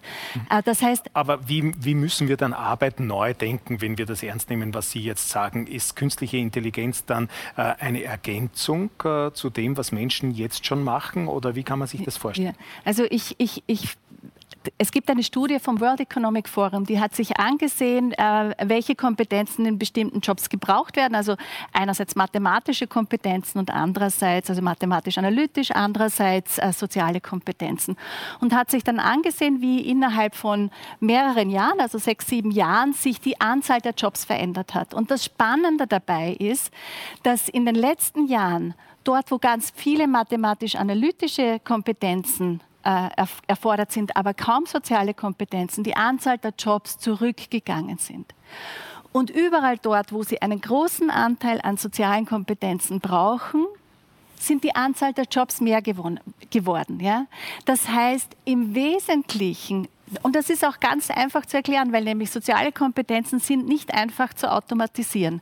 Alles, was Kreativität, was Leitungsfähigkeit, Innovationsfähigkeit, äh, Problemlösungsfähigkeit betrifft, ist nicht leicht zu automatisieren. Und das, äh, deswegen möchte ich so gerne eine Lanze dafür brechen und zu sagen, unser Schulsystem, wir bilden die Kinder für eine industrialisierte Gesellschaft des letzten Jahrtausends aus. Aber wir brauchen ein neues Schulsystem, das Menschen in ihren Stärken stärkt und Arbeit auch anders denken, nämlich das mehr schätzen, äh, was nur uns Menschen ausmacht und was nur wir Menschen besonders gut können. Also äh, das heißt, es braucht dann natürlich eine Aufwertung der sozialen Kompetenzen, der Managementkompetenzen, der Innovationskompetenzen. Ähm, der, und äh, Technologie also meine, ich bin ja Arbeitswissenschaftlerin, meine Ausgangsfrage ist immer, was soll, was soll Technologie tun? Also was möchten wir, dass uns mhm. Maschinen mhm. abnehmen und nicht, äh, was können sie tun, weil mhm. wir es halt einfach entwickeln können. Ja, das mhm. ist äh, für mich ein falscher Zugang mhm. äh, hier eigentlich. Ich möchte nur noch äh, nachfragen, äh, weil mir das schon vorher auf der Zunge gelegen ist, der berühmte Pflegeroboter, von dem ja mhm. so oft die Rede ist. Äh, Wird es den dann Ihrer Meinung nach geben oder nicht? Weil äh, auf der einen Seite kann der natürlich Abhilfe schaffen. Wir haben dort einen extremen Personalmangel. der Pflegeroboter kann natürlich auch bestimmte Tätigkeiten übernehmen. Auf der anderen Seite, das, was Sie jetzt vorher angesprochen haben, diese sozialen Skills, diese, diese Fähigkeiten, ähm, die wird er dann möglicherweise nie haben? Mhm. Das ist ein, ein wunderbares Beispiel dafür, wie man sehen kann, wie sich äh, Pflegearbeit in Zukunft auch äh, verändern könnte. Den Pflegeroboter, wie man sich vorstellt, dass eine Person jetzt ausschließlich von so einem äh, Roboter gepflegt wird, der äh, mit dieser Person duschen geht, der sie füttert, der sie aus dem Bett hebt etc da sind wir ganz, ganz weit äh, entfernt davon, das ist Science Fiction. Aber es gibt sinnvolle Unterstützung in der, in der Pflege, zum Beispiel für das Heben ähm, äh, oder zum Beispiel ähm, ich, ich, äh, in, in, wenn wir demenzkranke Personen äh, unterstützen, dann kann man kognitives Training zum Beispiel anbieten. Man kann äh, mit KI-Systemen unterstützen dabei, dass äh, die Menschen ihr, äh, sozial nicht so vereinsamen, weil sie zum Beispiel niederschwellig die Möglichkeit haben, In der Pandemie hat man es gesehen, ältere Menschen können keine Tablets bedienen.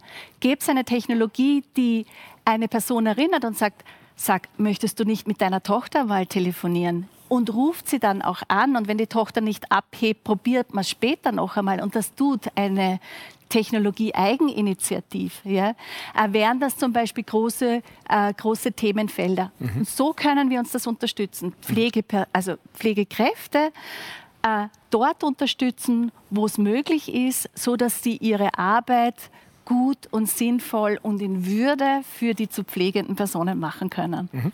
Ich glaube, unsere Diskussion zeigt ja auch schon in Ansätzen zumindest, wie schwierig dieses Thema ist, wie komplex es ist, wie vielfältig es ist, ähm, wie viel äh, Verständnis äh, man dazu braucht auf den äh, unterschiedlichsten Ebenen und in den unterschiedlichsten Bereichen. Ich möchte konkret zu sprechen kommen auf das Thema die Kompetenz äh, der Politikerinnen und Politiker, aber auch derer, äh, die in der Verwaltung zum Beispiel sitzen und mit diesen Themen äh, umgehen müssen, ohne jetzt jemandem die Kompetenz abzusprechen. Aber ist es nicht eine Überforderung eigentlich?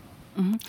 Also ich, ähm, ich habe deswegen auch ein Stück weit Sorge, weil wenn der Regulierungsvorschlag äh, umgesetzt werden soll in Österreich in zwei, drei Jahren, brauchen wir eine ganze Reihe von Menschen in Behörden, die äh, diese Regulierungseinschätzung, also dieses KI-Assessment auch tatsächlich machen können. Ja? Äh, das heißt, wir brauchen nicht nur die Leute, die diese Technologien anwenden, sondern wir brauchen auch welche, die die tatsächlich auch äh, verstehen. Wir haben äh, in der KI-Forschung wirklich auch noch ganz grundlegende Probleme von Erklärbarkeit, von Transparenz, also wo auch Expertinnen und Experten sich nicht einig sind. Ähm, ich finde, das ist äh, schon noch eine Riesenherausforderung, da auch ähm, in der Politik, aber auch in, der Verwaltung äh, die Menschen äh, entsprechend zu qualifizieren. Genauso wie Sie angesprochen haben, die Lehrerinnen und Lehrer zu qualifizieren. Ähm, für mich ist das wirklich eine Querschnittsmaterie. Das kann man nicht in einem Fach unterrichten, sondern jedes Fach quasi hat einen Aspekt, wo diese neuen Technologien äh, auch eingesetzt werden. Vielleicht fragen wir mal in die Runde, wie geht es denn Ihnen damit eigentlich mit dieser Thematik? Und äh, wenn man jetzt sagen muss, äh, Sie müssen letztlich entscheiden auch über diese Dinge, fühlen Sie sich äh, ausreichend äh, kompetent dafür, fühlen Sie sich ausreichend unterstützt äh, bei, dieser, bei dieser Thematik? Wie sehen Sie das? Frau Oberauner. Ja, ich glaube, es ist von einem Politiker auch zu viele verlangt, dass er das kann. Aber wir haben ja Gott sei Dank im Umfeld Menschen, die das können und die uns da auch beraten. Und wir versuchen das so seriös wie möglich zu machen, indem wir es breit aufstellen. Mhm. Und aus dieser Beratung von Experten kommt dann bei uns die Meinungsbildung zustande. Wir bieten, wir äh, oder in meinem Bereich als Technologiesprecherin binden wir dann alle Bereiche ein, die anderen Sprecher mit den Experten und so kommen wir zu einer Meinungsfindung. Das wird jetzt auch notwendig sein für das neue Gesetz digitale Wirtschaft und digitale mhm. Dienstleistung. Und ich möchte bitte nur eine Anmerkung machen zum Bildungssystem. Ich finde es sehr, sehr schade, dass wenn die Tablets zu den Kindern kommen, die auf Microsoft ausgebildet werden, weil kognitiv da was anderes passiert, weil sie sind passive Nutzer. Ich, bin, ich plädiere für Open Source, weil Open Source ist auch ein Thema in der KI und das sollten die Kinder lernen. So wie wir früher die Lexika konsultiert haben, in unserer Schulzeit sollten die Kinder lernen, warum nehme ich dieses Tool. Ich kann das hinterfragen. Ich muss mir überlegen, was ist gescheit und was was ist nicht gescheit? Wie kann ich kreativ sein? Mhm. Wenn Sie eine Software vorgegeben bekommen von vielen, die möglich werden, dann lernen Sie nur als passive Nutzer das. Und ich glaube, das ist für die kognitive Entwicklung ein Rückschritt und kein Fortschritt. Mhm. Gibt es da dazu vielleicht direkt was zu entgegnen? Würden Sie das für gescheit finden oder unterstützen oder, oder, oder ist das also ich, ich denke mir, ich habe es vorhin schon gesagt, dass dieses, dieses alleine Stärken in Digital Literacy ohnehin nicht ausreicht, weil wir quasi grundsätzlich unsere Kinder in anderen Kompetenzen ausbilden müssen. Also wie Sie es auch angesprochen haben, Problemlösungsfähigkeit. Also ich habe jetzt selber zwei kleine Kinder. Am liebsten würde ich sie bis zu zehn Jahren komplett von Tablets fernhalten.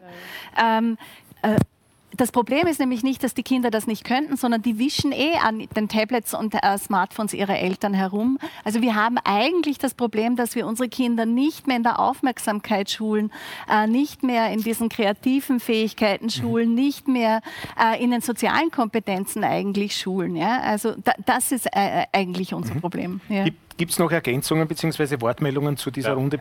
Also ich, ich, möchte dazu nur sagen, ja. äh, ich habe als Journalist die Chance gehabt, mehrere Reisen ins Ausland zu machen, kann ich wirklich nur dringend empfehlen. Ähm, also das, was Gesichtserkennung äh, betrifft, habe ich vor vielen Jahren äh, schon in Südkorea gesehen.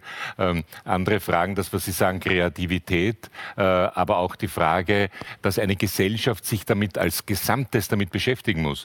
Also vor vielen Jahren, ich glaube vor drei oder vier Jahren in Japan, der damalige Ministerpräsident hat eine eigene Kommission eingesetzt, eingesetzt, die sich mit den äh, Fragen äh, beschäftigt, und zwar begonnen mit der Technik, äh, dann aber, was heißt das gesellschaftlich und was heißt dann juristisch, was auch schon angesprochen ist, weil das alles zusammengehört. Und wie gesagt, und das, glaube ich, müssen wir den Menschen vermitteln, dass wir vor enormen Veränderungen stehen. Niemand wird heute, wird in zehn Jahren, in 20 Jahren so arbeiten, wie das, was die Personen heute an der Uni studieren. Sie werden alle anders arbeiten. Und eine Begeisterung, weil anders geht es nicht, eine Begeisterung dafür entwickeln, das würde ich jetzt so wesentlich finden. Und wie gesagt, dass wir sehen, wie stark die Veränderungen sind. Und Kreativität, das kann man auch in der der Schule lehren und das kann man lernen, aber durch gemeinsames Arbeiten und nicht durch Frontalunterricht, wie wir es halt alle noch so viel haben. Mhm, ganz kurz, Frau Nies und Herr Deimek noch. Ja, also äh, ganz kurz, weil Sie ja vorher gefragt haben, wo wir uns richtig dafür vorbereitet fühlen. Also ich habe ja im Parlament angeregt und das ist, hatten wir jetzt auch ähm, äh, dankenswerterweise vom Parlament gemeinsam mit der TU Wien zur Verfügung gestellt, einen quasi Kurzlehrgang eines Studiums in digitalen Kompetenzen. Ja, also ich glaube, das ist sehr wesentlich und das, das müssen wir auch noch vertiefen und müssen es allen Angebo äh, Abgeordneten ähm, anbieten, auch in den Landtagen etc. Mhm. Und ehrlich gesagt langfristig auch allen Bürgern und Bürgerinnen, weil mhm. ähm, ich teile das äh, sowohl von Ihnen als auch von Ihnen, dass wir natürlich alle Leuten auch diese Angst vor künstlicher Intelligenz nehmen müssen, ähm, damit wir hier einen Schritt vorwärts gehen können mhm. und sie auch richtig dementsprechend schulen. Mhm. Bitte weil Sie gefragt haben nach der Eigen- und der Politik. Mhm. Ich erwarte von einem Politiker, dass er ab, ein Problem abstrahieren kann, dass er genau deswegen auch, in, egal in einem Telekom-Gesetz, bei der Eisenbahn, im Verkehr, äh, bei den Wissenschaften und so weiter, überlegen kann, welche grundsätzlichen Positionen möchte er gerne, dass erreicht werden und dass dann gemeinsam mit den Fachleuten aus dieser abstrakten Position die Ziele und die Maßnahmen definiert werden. Dazu braucht es dann die Experten. Das kann nicht der Politiker, aber die Zieldefinierung mhm. grundsätzlich, die sollte eigentlich egal welche Ausbildung ein Politiker hat, die sollte er eigentlich machen können. Und äh, wir kommen leider zu, zu wenig in die Position, dass wir abstrakt Zielpositionen definieren oder wie wir es haben wollen. Arbeitswissenschaften wäre ja dazu ein geeignetes Gebiet, um das zu lernen. Genau. Äh, Herr Sorber, abschließend. Um, ähm, vielleicht ein bisschen zum Gesellschaftlichen, weil der gerade auch äh, die Kinder das Thema waren. Ich bin zum Beispiel kein Freund davon, ähm, Kindern das Tablet wegzunehmen. Ähm, ich glaube, die Aufgabe der Politik und äh, der, der Erziehungsberechtigten ist ja, ein Bewusstsein aufzubauen, die Aufgabe der Politik ist es, Rahmenbedingungen zu setzen, dass diese Kinder diese Tablets verwenden können äh, und eben mal hin und her wischen und sich keine, äh, also im besten Fall, dass die Dinge, die sie verwenden, schon so reguliert sind, dass mit diesen Daten kein Schindluder betrieben werden kann. Also ich glaube, das ist die Aufgabe, die wir als Politiker haben. Aber den Kindern die Tablets wegzunehmen oder eine allgemeine Technologiefeindlichkeit. Und ich glaube, da haben wir in Österreich auch ein bisschen äh ein Problemfeld, dass wenn jetzt neue Entwicklungen kommen und die werden kommen und äh, die kommen schleichen und nicht auf mhm. einmal, ähm, dass wir uns da nicht, dass wir keine Angst haben müssen vor Dingen, mhm. äh, aber natürlich mit einer Skepsis äh, rangehen und äh, auch regulieren müssen, wo es okay. zu regulieren ist. Dieses Thema der Technologiefeindlichkeit versus Freundlichkeit äh, möchte ich mir aufheben für die Ach, nächste äh, Runde, beziehungsweise auch für unseren nächsten Gast. Ich darf mich an dieser Stelle aber sehr, sehr herzlich bedanken für äh, Ihren Beitrag, Frau Professor Kössigi. Dankeschön, dass Sie da waren. Ähm, und ähm, äh, wir haben es heute schon mehrfach gesagt. Äh, ich wiederhole es noch einmal. Oft sind wir uns dessen ja gar nicht bewusst, äh, wie häufig wir künstliche Intelligenz in unserem Alltag bereits verwenden. Künstliche Intelligenz wird genutzt, um, wir haben es gehört, Kunden personalisiert automatisierte Empfehlungen zu geben, Smartphones nutzen, äh, künstliche Intelligenz zur optimalen Pers Personalisierung, Übersetzungstools, ähm, sowohl geschriebener als auch gesprochener Sprache stützen sich auf äh, KI. Intelligente Thermostate in unseren Haushalten zum Beispiel lernen aus unserem Nutzungsverhalten, um Energie zu sparen und, und, und. Äh, KI-Systeme können auch dazu beitragen, Cyberangriffe zum Beispiel zu erkennen und zu bekämpfen. Im Zuge der Corona-Krise äh, wurde künstliche Intelligenz zum Beispiel eingesetzt bei intelligenten Wärmebildkameras auf Flughäfen. Wir haben weitere Beispiele aus der Industrie und der Kreativwirtschaft zusammengetragen. Bei Siemens Österreich arbeitet man bereits mit künstlicher Intelligenz. Im Digitallabor des Unternehmens in Wien steht eine Anwendung von KI zu Demonstrationszwecken für Kunden. Der Roboter soll falsch angeordnete Teile erkennen und nur die richtigen auswählen. Was einfach klingt, benötigt aber viele Schritte, bis es funktioniert. Also bei einem KI-Projekt betrachten wir in der Regel ja vier Schritte in einem Prozess. Also beim ersten Schritt werden einmal die Daten gesammelt von einer Produktion, von einer Maschine. Das kann zum Beispiel ein Kamerabild sein oder Daten aus der Maschine. Äh, beim zweiten Schritt äh, erfolgt die Analyse der Daten durch einen Experten. Der dritte Schritt ist das äh, Lernen der KI. Das heißt, die KI wird trainiert anhand der Trainingsdaten und Beispiele, die es gesehen hat.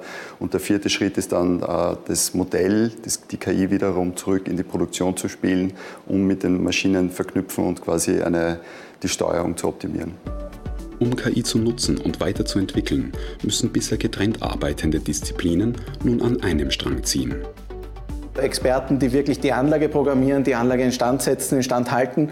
Ähm, diese Experten müssen wir jetzt mit den Experten der, der, Informatik, der IT zusammenbringen, um hier auch dann im Endeffekt diesen Mehrwert zu heben. Ja. Das ist nicht immer ganz reibungslos, diese, diese, diese Experten zusammenzubringen, ist aber gerade der Schritt, den wir hier in der Digitalisierung in der Industrie machen müssen.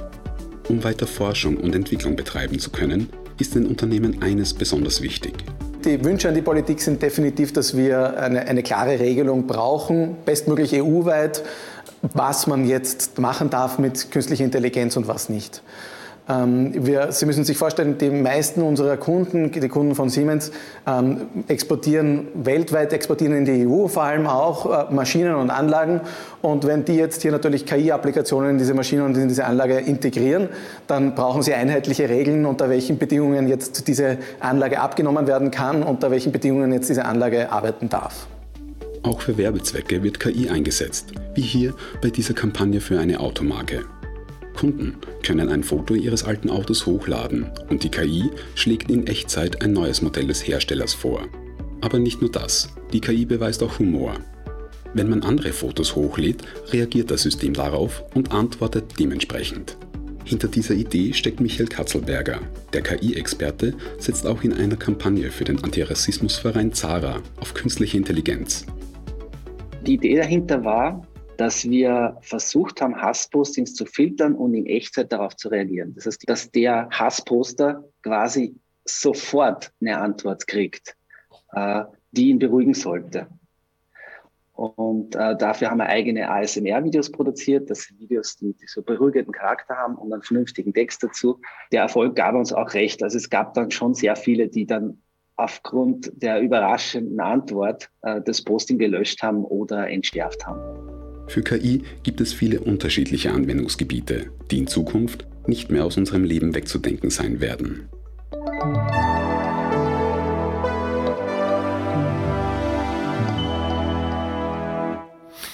Gerade noch äh, via Skype im Beitrag zu sehen, jetzt äh, live bei uns in der Sendung Michael Katzelberger von 2001 bis 2021, Geschäftsführer von Tunnel 23, einer Agentur für digitale Werbung und Kommunikation in Österreich. Da waren Sie äh, ganz bei den ersten wahrscheinlich dabei damals, oder? Ja, das ist richtig. Danke für die Einladung. Mhm. Ähm, ja, gestartet sind wir mit einer ganz simplen Idee. Wir haben uns gedacht, okay, das Internet wird groß ähm, wenn Unternehmen beschließen, ins Internet zu gehen, dann wird man dort auch für sie werben müssen. So simpel eigentlich und das ist dann voll aufgegangen. Ja. Mhm.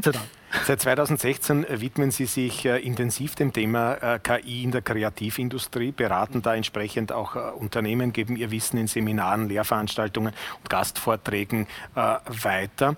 Ähm, kommen wir auf dieses Thema, das ich vorher bereits angekündigt habe, zu sprechen, nämlich das Thema Technologieskepsis, vielleicht sogar mancherorten Feindlichkeit äh, in Europa, in Österreich. Ist das das Kernübel, wenn wir äh, schauen, wie offen man in Asien zum Beispiel mit diesen Themen umgeht, aber auch in den USA?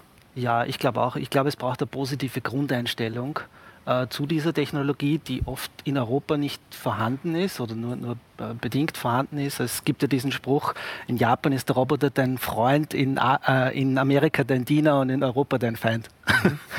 ähm, und, und, meine Aufgabe ist es auch unter anderem, diese Technologie positiv zu besetzen, indem man viele äh, positive Beispiele auch generiert und so auch die, die junge äh, Zielgruppe begeistert dafür. Mhm. Wie kommt man vielleicht, äh, wenn wir gleich wieder äh, zu den äh, Abgeordneten hier kommen, zu einer derart positiven Grundeinstellung, ohne dass man vielleicht die Schattenseiten deswegen gleich ähm, vergisst? Es ist ein Werkzeug. Es ist mhm. und bleibt ein Werkzeug, ein wichtiges Werkzeug, das man nicht unterschätzen darf. Und ich glaube, das Werkzeug äh, ist wenn es so genutzt, es, wie es gedacht ist, durchaus auch positiv sinnstiftend und, und kann äh, eine positive Grundstimmung machen.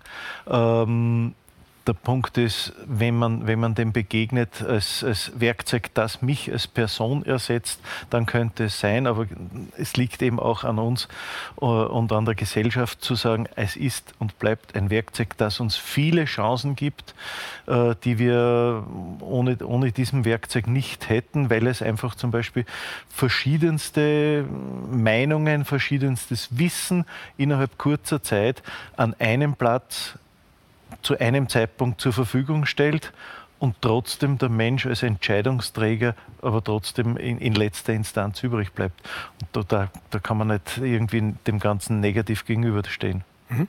Ähm, weil immer die Rede ist von einem Silicon, Silicon Valley in äh, Europa. Ist das mehr aus Ihrer Sicht als ein PR? Äh, ja, darf ich da nur kurz ja, antworten? Also ich mhm. glaube, dass das wesentlich mehr als ein Werkzeug ist. Also ich glaube, dass künstliche Intelligenz, und das, mit der Meinung stehe ich nicht alleine, da eine der wichtigsten Erfindungen der Menschheit ist, äh, vergleichbar mit, mit der Erfindung der Elektrizität oder der Dampfmaschine und dass man noch gar nicht begriffen hat, wie, äh, wie wichtig diese Technologie ist, als, sozusagen als Basistechnologie, als Universaltechnologie mhm. ist, die alle Branchen durchdringt. Die, mhm. die Breite, glaube ich, ist wirklich noch nicht das wirklich bekannt. konnte man ja, ja, damals, als die Elektrizität erfunden wurde, auch nicht fassen. Ja? Man hat sich gedacht, okay, ich werde da die äh, Glühbirnen erleuchten und ein paar Maschinen, aber wir können uns ein Leben ohne Elektrizität gar nicht mehr vorstellen. Und mhm. ähnlich das heißt, wenn es, wenn es, nicht nur ein Werkzeug ist und kein Tool ist, ausschließlich, was ist es dann? Wie würden Sie es beschreiben oder bezeichnen? Also das ist die wichtigste Basistechnologie für die nächsten Jahrzehnte. Und ich habe ja auch mit Maschinen zu tun. Mittlerweile äh, wird man oft belächelt dafür, die ja auch schon Ideen generieren. Also wir reden da nicht nur über Software, die man irgendwie nur, die irgendwie nur passiv ist, mhm. sondern die sehr wohl auch aktiv Ideen haben kann. Wenn Sie sich vorstellen, die äh, Systeme wie die von, von OpenAI, das ist einer der, der großen äh, Softwarehersteller, also mitbegründet von Elon Musk unter anderem, äh, die, diese Maschine wurde mit dem ganzen Wikipedia trainiert. Mhm. Jetzt alleine diese Vorstellung, äh, welche Möglichkeiten hier entstehen, äh, eine Maschine zu haben, die über das gesammelte digitale Wissen des, des Globus verfügt und dann auch noch Ideen hat und so vielleicht beiträgt zum ähm, ähm, zum Wohle der Menschheit, mhm. ja, also um das positiv zu sehen. Mhm. Aber äh, das heißt, weil es heute auch bereits mehrmals äh, so angesprochen worden ist und so ausgedrückt worden ist, letztlich äh, kann auch künstliche Intelligenz nur das leisten, was der Mensch sozusagen hineingibt oder was der Mensch programmiert. Das, da würde ich einen Widerspruch heraushören. Oder letztlich würde ja dann für mich künstliche Intelligenz das eben auszeichnen, ja. dass, sie, dass sie von sich selber auch lernt letztlich. Ja, ja eh. Aber ist mhm. es nicht so, dass, dass beim, beim Menschen auch so ist. Mhm. Der, der, Mensch lernt im mhm. Laufe seines Lebens, er geht in den Kindergarten, er geht in die Schule, er lernt, er nimmt Wissen auf und dann generiert er daraus was mhm. Neues, wenn er ein kreativer Mensch ist. Mhm. Warum soll das eine Maschine nicht auch können? Mhm. Aber vielleicht äh, resultiert äh, daher auch diese Angst, dass sich genau diese, äh, dieses, dieses Potenzial dann irgendwann verselbstständigt. Ja, die, die Angst, die war immer da. Angst vor mhm. neuen Technologien gab es immer schon und die gibt es nicht nur in Österreich, die gibt es weltweit. Mhm. ähm, Okay, Frau Oberauner, bitte. Also das Beispiel, was Sie jetzt gebracht haben, dass das gesamte Wissen des Globuses äh, zusammengefasst ist, äh, ist ja einerseits wichtig, aber wichtig ist, dass jeder einen Zugang zu diesem Richtig. Wissen bekommt. Das ist höchst demokratisch und bringt die Menschheit weiter. Ich würde aber sagen, das menschliche Gehirn hat noch einen Unterschied. Wenn es Zusammenhänge erkennt und ein Ergebnis macht, dann hinterfragt es auch, ist das gut oder schlecht und für wen. Das gibt es da nicht. Und ich glaube, das ist der springende Punkt, dass man das differenzierter betrachten Ja, das stimmt. Weil die Ergebnisse, äh, es kommt dann immer darauf an, was ist das Ziel, was ist der Zweck und wie verwende ich es. Und deshalb braucht es eine gute Regelung, weil es sonst keinen fairen Wettbewerb gibt in diesem Bereich. Ja, richtig. Aber ich glaube, ähm, wir, wir, erwarten jetzt von einer KI Dinge, die wir äh, oftmals von Menschen nicht erwarten. Wenn ich äh, ein Ergebnis vor mir habe und eine Bewertung darüber äh, abgeben muss, ob das gut oder schlecht ist, hängt das ja auch von Menschen ab. Und das ist bei einer KI nicht anders. So wie ich sie fütter, ähm, so wird sie dann agieren. Ähm, da gab es ja in, in, der Vergangenheit auch teilweise eher schwierige Versuche, wo, wo Chatbots ähm, äh, ins Internet geschickt wurden, die gefüttert wurden von Kommentar Kommentaren die dann am Ende unglaublich rassistisch äh, agiert haben. Ähm, und das ist, glaube ich, auch eine gesellschaftliche Entwicklung, wie man mit den Dingen umgeht. Äh, das betrifft dann am Ende aber nicht nur äh, KI, sondern auch äh, Menschen im Allgemeinen. Und ich glaube, diese Technologiefeindlichkeit äh, oder äh, die Skepsis ist vielleicht auch ein bisschen ein Generationen-Ding, wo man sagt, ähm, die einen wachsen damit auf und haben einmal eine positive Grundeinstellung dazu. Und bei vielen ist es ja später im Leben dazugekommen. Und da ist ja klar, dass man zuerst einmal eine gewisse ablehnende ähm, Haltung hat. Mhm. Frau ähm, Nies. Also äh, zwei Punkte, die ich dazu sagen möchte. Erstens einmal, also wenn wir über das Thema Angst oder Technologiefeindlichkeit reden, ich glaube, bei den Menschen ist es ähm, sehr stark das, ähm, was auch die Kollegin Oberrauner vorher mal äh, erwähnt hat. Ich glaube, es ist die Angst davor, auch vom Arbeitsplatzverlust. Ja. Meiner Meinung nach ist es aber so, das hatten bis jetzt alle Revolutionen und alle auch digitalen Revolutionen. Im Endeffekt gab es immer mehr Jobs und das ist hier, wird hier auch der Fall sein. Also ich glaube, wir müssen einmal sozusagen aufräumen mit dieser Angst, dass in zehn Jahren die Hälfte aller Menschen arbeitslos dasteht. Im Gegenteil, wir sind momentan konfrontiert mit einem extremen Fachkräfte, aber überhaupt Arbeitskräftemangel. Ich glaube, die Digitalisierung und die künstliche Intelligenz hilft uns hier, dass wir überhaupt hier diesem Fach- und Arbeitskräftemangel ähm, noch ähm, sozusagen beikommen können. Das ist das eine. Und das zweite ist, bei den Unternehmen, muss man ja sagen, besteht auch Potenzial nach oben. Gerade bei den kleineren Unternehmen besteht ja auch eine gewisse Angst vor KI, vor dem Einsatz, dass sich auch der Einsatz von KI nicht immer gratis, nicht lohnt etc. Und ich glaube, auch hier müssen wir versuchen, sozusagen ähm, die Unternehmen dazu anzuregen, ähm, KI auf der einen Seite zu verwenden, aber auch KI, ehrlich gesagt, weiterzuentwickeln. Hier werden wir auch die rechtlichen Rahmenbedingungen brauchen ähm, und gewisse Freiräume. Wir nennen sie diese sogenannten Sandboxes, wo die Unternehmen einfach einmal versuchen können, was ist denn möglich und dann auch mit diesen Informationen, die wir dann von einem Unternehmen bekommen, ähm, äh, können wir dann auch die richtigen und gutischen und ethisch korrekten Gesetze machen. Also ich glaube, mhm. das ist ganz wesentlich. Und einen Punkt, den ich vielleicht auch noch erwähnen möchte, vielleicht auch um die Angst äh, der Menschen vor KI etc. Ähm, ein bisschen äh, sozusagen dem entgegenkommen zu können, ist das Thema der Gesundheit.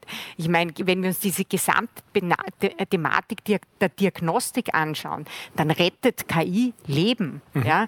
Und ich glaube, mit solchen ähm, Beispielen müssten wir viel mehr an die Menschen herantreten, um zu schauen, was auch die Chance durch KI ist. Daran möchte ich direkt anknüpfen, Herr Brandstätter, weil, weil wir gehört haben, gerade von Herrn Katzelberger, äh, es ist mehr als ein Tool, es ist äh, die wichtigste äh, Basistechnologie unserer Zeit. Wo sehen denn Sie sozusagen, wenn wir jetzt äh, von, einer, von einer positiven Vision ausgehen, die wesentlichen und die wichtigsten Einsatzgebiete auch? Die Kollegin Niss hat es richtig äh, gesagt, Gesundheit ist natürlich ein, ein, wesentliches Thema. Habe ich mal in einem Vortrag gehört, der größte Killer in deutschen Spitälern ist der Datenschutz. Und der Professor hat das dann so erklärt, also da kommt einer ins Spital und bis man draufkommt, also alle seine Daten, also seine Gesundheitsdaten, ist er möglicherweise an einem Herzinfarkt oder was auch immer verstorben. Aber warum ist das? Und natürlich bin ich für Datenschutz, aber es ist, geht um das Vertrauen. Ich glaube, die Gefahr ist, dass viele Menschen nicht das Vertrauen haben, wenn ich jetzt meine Daten hergebe, was macht denn dann die Privat Privatversicherung.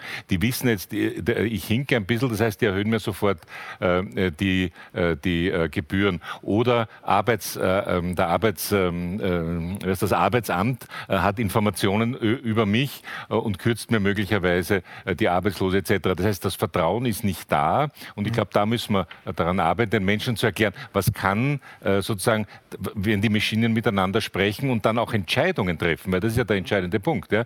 Die treffen dann Entscheidungen, sind sind das Entscheidungen, wie die Kollegin Oberrauner sagt, die vom Gewissen eines Menschen getragen sind? Habe ich überhaupt noch Einfluss? Weil wenn ich am Arbeitsamt oder an einer Behörde bin, kann ich noch immer versuchen, mit der Frau oder dem Menschen irgendwie zu reden. Aber eine klare Entscheidung von Maschinen ist, das ist halt dann Mathematik und die stimmt natürlich. Ja. Aber möglicherweise ist sie, in der, ist sie in der Situation trotzdem falsch. Mhm. Also den Human Factor, den menschlichen Faktor da zu erhalten und trotzdem aber es auszunützen. Ich glaube, das ist das Thema, eigentlich das Hauptthema und da sind wir dann als Gesetzgeber äh, zuständig, dass wir Gesetze machen müssen, dass die Menschen vertrauen, dass dieser Einsatz ihnen nicht schadet, sondern ganz im Gegenteil genau. sehr nützt und Gesundheit ist ein gutes Beispiel. Mhm, genau, äh, Herr Katzelberger, weil das jetzt äh, immer wieder die äh, Rede davon war, eben von diesen ethischen Grundsätzen, aber auch von diesen rechtlichen Rahmenbedingungen, die es braucht. Welche sind es denn ganz konkret? Man muss dazu sagen, wir diskutieren heute an einem Tag, wo bekannt geworden ist, und das ist vielleicht ein kleines Beispiel in diesem Zusammenhang, ähm, dass im Rahmen der E-Medikation über doch einen längeren Zeitraum hinweg einer Reihe von Menschen falsche Dosierungen von Medikamenten einfach angegeben worden sind, was mitunter auch dazu geführt haben kann, man muss da ja noch immer im Konjunktiv äh, reden, dass es vielleicht zu Gesundheitsgefährdungen gekommen ist. Ähm, äh, ist das ein, ein, ein, ja, ein gutes äh, oder ein schlechtes Beispiel? Ich bin da jetzt, äh, jetzt kein Experte dafür, aber äh, soweit ich weiß, war das ein Softwarefehler, mhm. der hier passiert ist. Mhm. Äh, also menschliches Versagen auch. Mhm. Und, und, mein Standardspruch in dem Zusammenhang ist immer der, äh, nicht die künstliche Intelligenz ist böse, sondern der Mensch, der sie missbraucht. Ja. Mhm. Und, und oder falsch, äh, falsch, damit falsch, umgeht? Äh, falsch damit umgeht. Ja. Oder möglicherweise spart, also, weil das steht ja auch im Raum, dass man hier möglicherweise bei der Software ein bisschen gespart hat. Ja, wäre möglich, wäre mhm, möglich. Okay. Aber, es, es, äh, gesagt, Aber welche rechtlichen Rahmenbedingungen braucht es denn aus Ihrer Sicht und ethische? Ja, es kann da eh nur eine gesamteuropäische Lösung geben. Mhm. Also es macht keinen Sinn, da jetzt äh, im Land herumzudüfteln. Mhm. Und ähm, ja, da haben sich ja viele, viele Philosophen äh, Gedanken gemacht. Ich meine, wir haben eh, immer wieder die großen Themen am Tisch liegen. Das selbstfahrende Auto, wen bringt es um? Die Oma oder die, die Kindergartengruppe? Ja? Und, und irgendwer muss die Entscheidungen früher oder später treffen und einprogrammieren. Ich meine, vor der Frage werden wir stehen. Mhm. Ähm, das Thema Datenschutz ist immer wieder angesprochen worden. Das ist natürlich gerade in unseren Breiten ein ah, eminent ah, emotionales Thema. Wir haben das äh, gesehen im Zusammenhang auch mit der, mit der Gesundheitsthematik. Äh, wir sehen, dass Länder wie Dänemark zum Beispiel, wo man sehr äh, offen und sehr liberal mit diesem Thema umgeht, letztlich auch zum Beispiel die Corona-Krise besser bewältigt wurde. Was können wir da lernen und sollen wir da ja. daraus lernen? Ja, also was mir schon auffällt, ist, ich meine, ein Grund, warum, äh, warum uns die Amerikaner und Chinesen links und rechts überholen äh, auf dem Gebiet, ist, weil die das nicht ganz so ernst nehmen mit dem Datenschutz, äh, wie vorher schon angesprochen. Ähm, die verfügen natürlich jetzt über viel, viel mehr Datenmengen. Ähm, da kommt dann auch der Netzwerkeffekt ins Spiel. Ne? Je mehr Daten man hat, umso mehr Feedback kriegt man, umso mehr Feedback man einholt, umso besser wird die Maschine, umso besser kann sie trainiert werden, bis das ganze Ding so groß ist, dass es uneinholbar groß ist. Und vor der Situation stehen wir ja gerade. Äh, ich meine, wir, wir bashen gegen äh, große Online-Händler und waren sehr froh in der Corona-Krise, dass wir sie hatten. Ja. Mhm. Ähm, Aber Missbrauch leider nicht. Leider, ja. ja. Mhm. Wie sollen wir umgehen mit dem Thema, Frau Oberronner?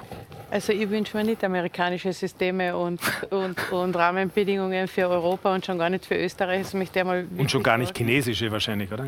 schon gar nicht chinesische, ja. Also es wäre noch die Steigerungsstufe. Aber ähm, ich glaube, es ist wirklich differenziert zu betrachten, weil im Gesundheitsbereich stimme ich zu, wenn ich möglichst viel Daten von diesen Menschen habe, kann ich schneller die, die Diagnose stellen oder stellt man vielleicht eh die KI schon einen Ansatz für eine Diagnose. Aber was machen wir mit Rechtsprechung? Ich möchte nicht, dass ich als Mensch von einem Computer ein Urteil kriege, dass ich dann als Mensch aber leben muss. Also es ist einfach differenziert und unsere Aufgabe ist, das Risiko abzuschätzen im verschiedenen Niveau, Hochrisiko, weniger riskant und nicht zu regeln. Und ich glaube, nach dem müssen wir auch die Gesetzgebung machen. Und ich möchte noch einmal replizieren auf diese Geschichte, was du gesagt hast wegen den Kindern. Es stimmt schon. Also man kann den Zugang haben, dass man das Tablet nicht wegnimmt äh, einem Kind. Aber man kann auch den Zugang haben, den Psychiatern zuzuhören, was das für das Nervensystem der Kinder bis zum 8. Lebensjahr zum Beispiel be bedeutet.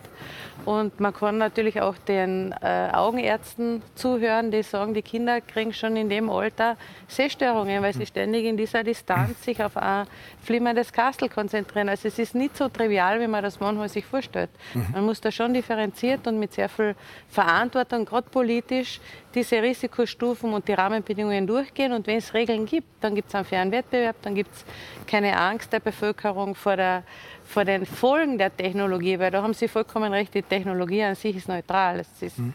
Der Mensch macht aus der Technologie dann etwas, was nicht ja, passt. Vielleicht ja. ergänzend. Ähm, also ich bin ja auch nicht der Meinung, dass man jetzt äh, jedem zweijährigen Kind äh, Smartbrille aufsetzt und ein Tablet in die Hand gibt und das soll er die ganze Zeit in der virtuellen Realität verbringen.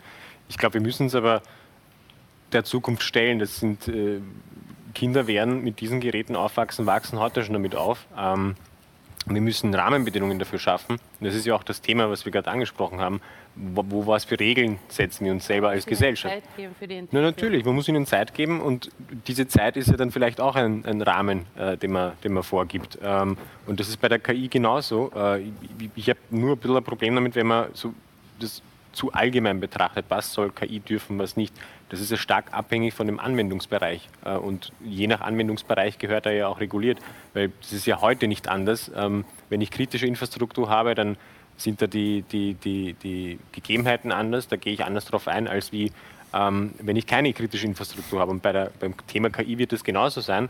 Ähm, und ich glaube, da passiert viel, äh, da ist ein bisschen viel Nebel da. Und ich glaube, den müssen wir ein bisschen wegbekommen. Mhm. Ähm, wenn wir das Thema äh, ernst nehmen und ähm, zurückkommen auf das, was Frau Professor Kössige gesagt hat, nämlich, dass wir Arbeit neu denken müssen, äh, dann müsste man ja in einem nächsten Schritt äh, überhaupt sagen, Herr Katzelberger, wir müssen Gesellschaft äh, neu denken. Äh, wenn das so ist, was heißt das aus Ihrer Sicht? Ja, also ich, ich stimme ja da völlig, äh, völlig zu. Also wir müssen da wirklich ähm, schon im, im Kleinkindalter beginnen. Ja? Und äh, da bringen wir gerne das Beispiel mit, äh, also mein Kleiner lernt in der Volksschule häkeln, warum lernt er nicht programmieren? Ne? Mhm.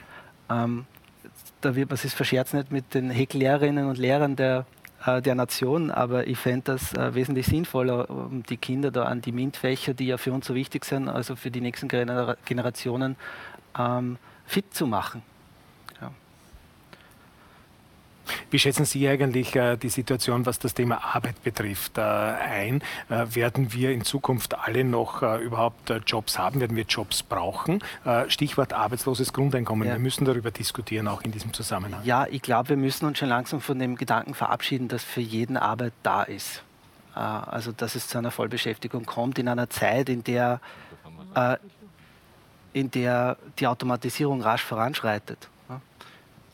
Ich meine, die demografische Entwicklung wird da einiges abfangen, denke ich, aber ich glaube nicht, dass für jeden Arbeit da sein wird. Mhm. Ich bin, ich bin, mir da nicht so sicher, wenn wir uns anschauen, die Anzahl der Industrieroboter ähm, und die Anzahl der Beschäftigten pro Industrieroboter, dann sehen wir, dass in dem Land, und ich glaube, es ist Südkorea, äh, wo wir die meisten Industrieroboter haben, die Beschäftigungsquote die höchste ist. Ja. Also ich glaube, dass die große Herausforderung, die wir nur haben werden, ist, die Leute entsprechend zu schulen, dass sie sozusagen die neuen Gegebenheiten, und es gab ja mal eine Analyse, ich glaube, 95 Prozent aller Jobs in der Zukunft brauchen Digitalisierung, jetzt nicht alle KI, aber Digitalisierung, dass wir die Leute entsprechend ausbilden. Ähm, und das wird die große Herausforderung für unser Bildungssystem sein, aber überhaupt für die Gesellschaft. Ähm, ähm, auch, dass wir Leute weiterbilden. Das wird auch die Herausforderung für uns Unternehmen sein. Und wir machen uns große Gedanken, wie wir die Leute reskillen, upskillen, also sozusagen, wie wir sie entsprechend äh, umbilden, damit sie diese digitale Transformation mitmachen können ehrlich mhm. gesagt. Vielleicht einen Punkt auch nur ganz kurz äh, zu dieser Thematik, ab wann Kinder ähm, äh, Tablets haben sollen, möchte mich da jetzt, jeder hat, glaube ich, seine Meinung dazu. Ich glaube, ähm, wir geben sie jetzt eh nicht in die Volksschulen. Ja? Ganz ehrlich gesagt, die meisten Kinder werden zu Hause mit den digitalen iPads etc. konfrontiert, weil jetzt setzt man die Kinder nicht mehr vor den Fernseher, sondern jetzt setzt man die Kinder vor das iPad. Ja? Ähm, äh, ich bin aber auch beim Herrn Katzelberger, dass wir sozusagen, glaube ich, die Kinder langsam und spielerisch ein bisschen an das Thema heranführen müssen. Ja? Und das kann, können das jetzt diese kleinen KI-Bot sein oder was auch ja. immer. Aber das ist ja nicht, dass ich ständig in dieses Tablet hineinschaue. Aber dieses logische Denken, das glaube ich auch das Wesentliche ist, das müssen die Kinder mhm. lernen. Helmut Brandstätter. Aber, aber äh, ganz altmodisch gesagt, unser Hirn hat sich so entwickelt und das habe ich bei der Hirnforschung gelernt, weil wir auch so schreiben, wie wir schreiben und so lesen, wie wir lesen. Also die Handschrift zu lernen ist ganz wesentlich für, für Kinder bei der Herausbildung des Gehirns. Ja, und das, deswegen würde ich schon aufpassen. Und ich glaube, wenn, wenn, man liest, und ich habe das auch im Silicon Valley mit Managern diskutiert, dass die ihren Kindern diese, diese Geräte nicht geben, weil sie wollen, dass sie eben das auch noch lernen, auch auswendig lernen etc., ist es schon interessant. Und ich habe heute im Radio übrigens eine Sendung gehört. Äh, in den letzten 100 Jahren ist, äh, also wenn man glaubt an Intelligenztests, sind die Menschen weltweit im Schnitt deutlich intelligenter geworden. Und in den letzten Jahren ist es wieder ein bisschen runtergegangen. Vielleicht liegt es auch daran, es ist die Frage, was ist Intelligenz und stimmen die Tests. Ähm, aber natürlich, ich glaube, das, das Wichtigste ist die Bildung, zu wissen, also ich kann lesen, ich kann schreiben, ich kann diese Geräte verwenden und dann für die Politik die Aufgabe vertrauen. Ich vertraue darauf, dass auf meiner E-Card zwar alles gespeichert ist, was ich je an Medikamenten konsumiert habe, aber es wird morgen nicht in der Zeitung stehen. Ja? Oder es kann nicht gegen mich verwendet werden am Arbeitsamt oder bei der Versicherung. Das, glaube ich, ist eine wesentliche Aufgabe für uns, das Vertrauen in diese äh, neue äh, Entwicklung, diese Technik äh, gesetzlich abzusichern. Stichwort äh, Vertrauen, Politik und äh, künstliche äh, Intelligenz, Herr Katzelberger. Gefahr für die Demokratie oder Chance? Wir alle kennen Stichwörter wie Microtargeting zum Beispiel, die in Wahlkämpfen schon vor zehn Jahren eingesetzt worden sind, Social Bots etc. etc. Ja, es ist so, dass man natürlich, wenn man äh, Chef einer digitalen Kreativagentur ist, sehr viel mit, mit den Themen ja. zu tun hat, äh, konfrontiert ist und äh, auch hier äh, geht es ja darum, dass man es nicht missbräuchlich verwendet. Natürlich könnte man das. Und wenn man jetzt Maschinen hat, die automatisch Texte generieren, Botschaften generieren, können die natürlich auch negativ sein. Äh, das kommt immer auf den Absender an. Hm. Aber wie ist Ihre Einschätzung? Was ist es jetzt unterm Strich? Äh, unterm Strich kann man. Sehen Sie mehr das Bedrohungspotenzial oder sehen Sie, sehen Sie die, die, die positiven also ich, und die Vorteile?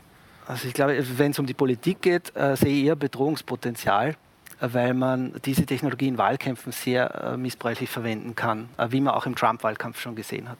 Mhm. Wie schützen Sie sich davor, Frau Oberauner?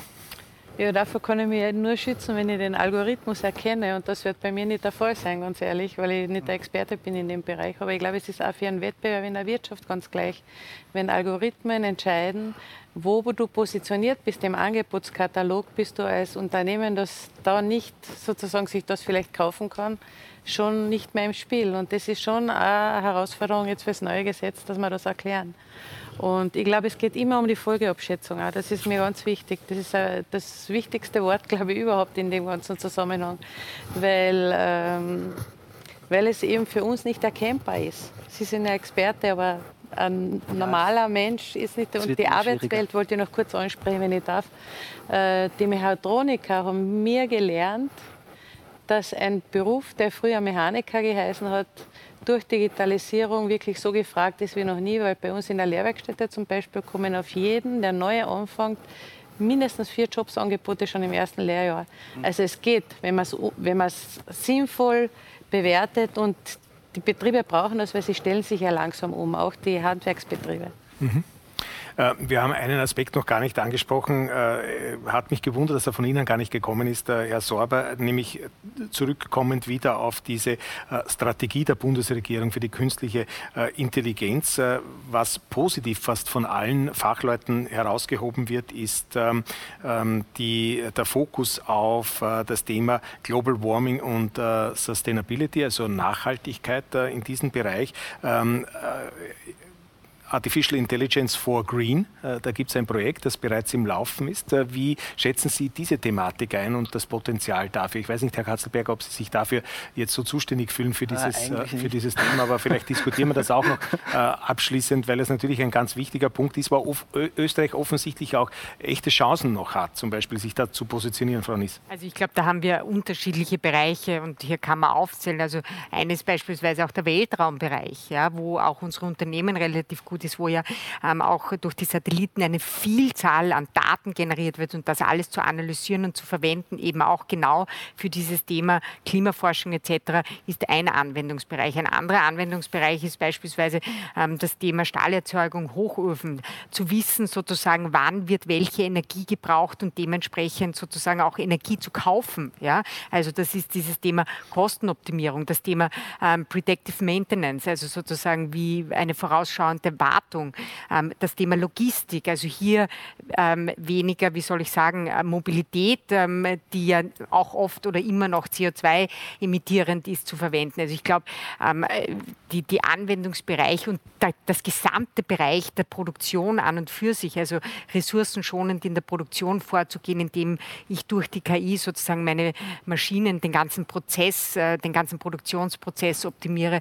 Also da fallen mir sehr viele Chancen ein. Mhm. Weiteres Stichwort Smart Cities, nicht? Also ich mhm. muss natürlich deutlich weniger Energie erzeugen, wenn ich die Energie besser verteile, wenn ich es auf jedem Haus mache. Äh, da fehlen mir aber auch ein bisschen Initiativen. Das könnte man eben mhm. äh, durch Förderung etc., durch Gesetzesinitiativen äh, schneller was bewegen, weil man eben einfach weniger Stromerzeugung und weniger Energieerzeugung heißt weniger CO2. Mhm. Herr Katzelberger, zum Abschluss, was werden Sie in zehn Jahren machen?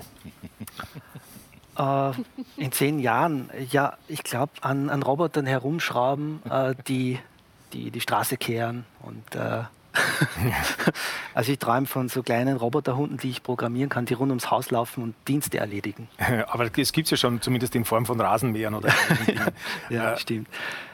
Nein, also. So gehen Ihre Visionen dann nicht weiter, was jetzt auch äh, den Einsatz künstlicher äh, Doch, doch. Betrifft. Also ich beschäftige mich jetzt intensiv mit kreativen Maschinen. Also ich, mhm. ich möchte es. Und kreativ heißt was, ganz konkret? Dass eine Maschine auch sinnvolle Ideen haben kann, mhm. glaube ich, ganz mhm. fest. Mhm.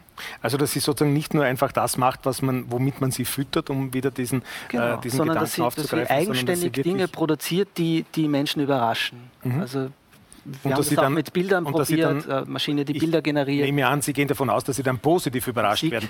Musik, ja. also, mhm. also ähm, ist auch auf Spotify schon zu hören, ja. ohne da jetzt äh, zu viel Werbung machen zu wollen. Aber, aber Sie haben keine Angst, dass Sie auch einmal vielleicht negativ überrascht werden könnten dann von diesen Ideen, die diese Maschine ähm, oder diese Algorithmen ja, ich, also, also ich, ich sehe seh ja die Gefahren und ich würde jetzt äh, Fälschungen dort und da auch noch erkennen. Ähm, und wie gesagt, ich bin ein grenzenloser Optimist also ich, ich glaube an das Positive und mhm, eine, okay. eine vernünftige Zusammenarbeit zwischen Mensch und Maschine auch. Dann sage ich vielen Dank, äh, Herr Katzelberger, und mache vielleicht noch eine Schlussrunde äh, mit der Bitte, äh, es ganz kurz zu machen. Herr Sorber, was glauben Sie, wenn wir in zehn Jahren wieder diskutieren würden in dieser Runde über Artificial Intelligence und künstliche Intelligenz? Worüber reden wir dann? Was ist dann selbstverständlich und was wird vielleicht immer noch Vision sein?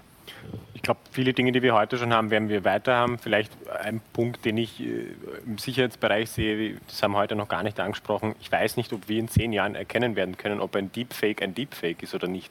Mhm. und ich glaube, da kommt demokratiepolitisch noch auch äh, einiges auf uns zu. Ähm, ich hoffe, dass wir dann nicht äh, von Deepfake-Videos so beeinflusst werden können, dass unsere Demokratie darunter leidet. Das mhm. könnte Thema sein. Frau Oberona? Ich glaube, wir reden in zehn Jahren über ein Gleichgewicht zwischen analog und digital. Hm? Gleichgewicht heißt? Im Sinne das Leben der Menschen und die emotionalen Bedürfnisse und das, was die Digitalisierung in ihrem Leben besser macht. Mhm. Herr Deimek. Ich glaube, wir werden den Menschen immer wieder dabei haben müssen. Er ist der Entscheidungsträger, man darf ihn nicht außen vor lassen, egal ob in der Gesetzgebung oder bei der Entscheidung dann. Denn der Mensch ist der, der greifbar ist. Was im Hintergrund in der Artificial Intelligence läuft, kann man nicht direkt beeinflussen, auch nicht durch Gesetze, sondern eher generell. Der Mensch ist immer direkt da und auf den müssen wir aufpassen. Mhm. Herr Brandstätter. Äh, japanische Versicherungen haben schon vor vielen Jahren äh, Juristinnen und Juristen entlassen, weil auch da äh, eben bei Autounfällen etc. Das, der die Maschine berechnet hat, wer möglicherweise schuld ist. Darauf werden sich möglicherweise Gerichtsurteile äh, stützen. Und das wird eines der Themen sein. Also ich glaube, dass wir in den nächsten Jahren draufkommen werden, dass die künstliche Intelligenz weiter in unser Leben vordringt, dass wir uns das überhaupt klar machen. Und da und dort wird es dafür Unruhe geben, bei allem Optimismus, den ich auch im Prinzip habe. Aber es wird da und dort Unruhe geben. Und da wird sehr wohl dann der Gesetzgeber gefragt sein. Aber da gebe ich Ihnen recht, auch auf europäischer Ebene, weil sonst hat es keinen Sinn. Mhm. Frau Nies. Also ich ähm, glaube erstens einmal, dass wir damit dem ganzen Thema Klimawandel sehr viel Positives ähm, dazu beitragen können. Auf der einen Seite, ich glaube auch, dass der Mensch weiterhin die Oberhohand haben wird und ehrlich gesagt auch haben muss. Ähm, und ich äh, hoffe, dass dadurch auch ähm, die Verwaltung noch etwas digitaler sein wird. Dann sage ich vielen herzlichen Dank äh, für diese Runde, für diese eineinhalbstündige Diskussion zu einem zugegeben äh, nicht ganz einfachen Thema, weil es natürlich auch nicht ganz leicht ist, wirklich zu definieren, worüber wir da überhaupt reden, wenn wir über künstliche Intelligenz reden. Ich hoffe, meine Damen und Herren, Sie konnten einige Erkenntnisse gewinnen aus dieser Diskussion. Jedenfalls vielen herzlichen Dank dafür, dass Sie dabei waren und ich hoffe, Sie sind auch in einem Monat wieder dabei, dann bei der elften Ausgabe von Politik auf, am Ring. Äh, bleiben Sie gesund und auf Wiedersehen.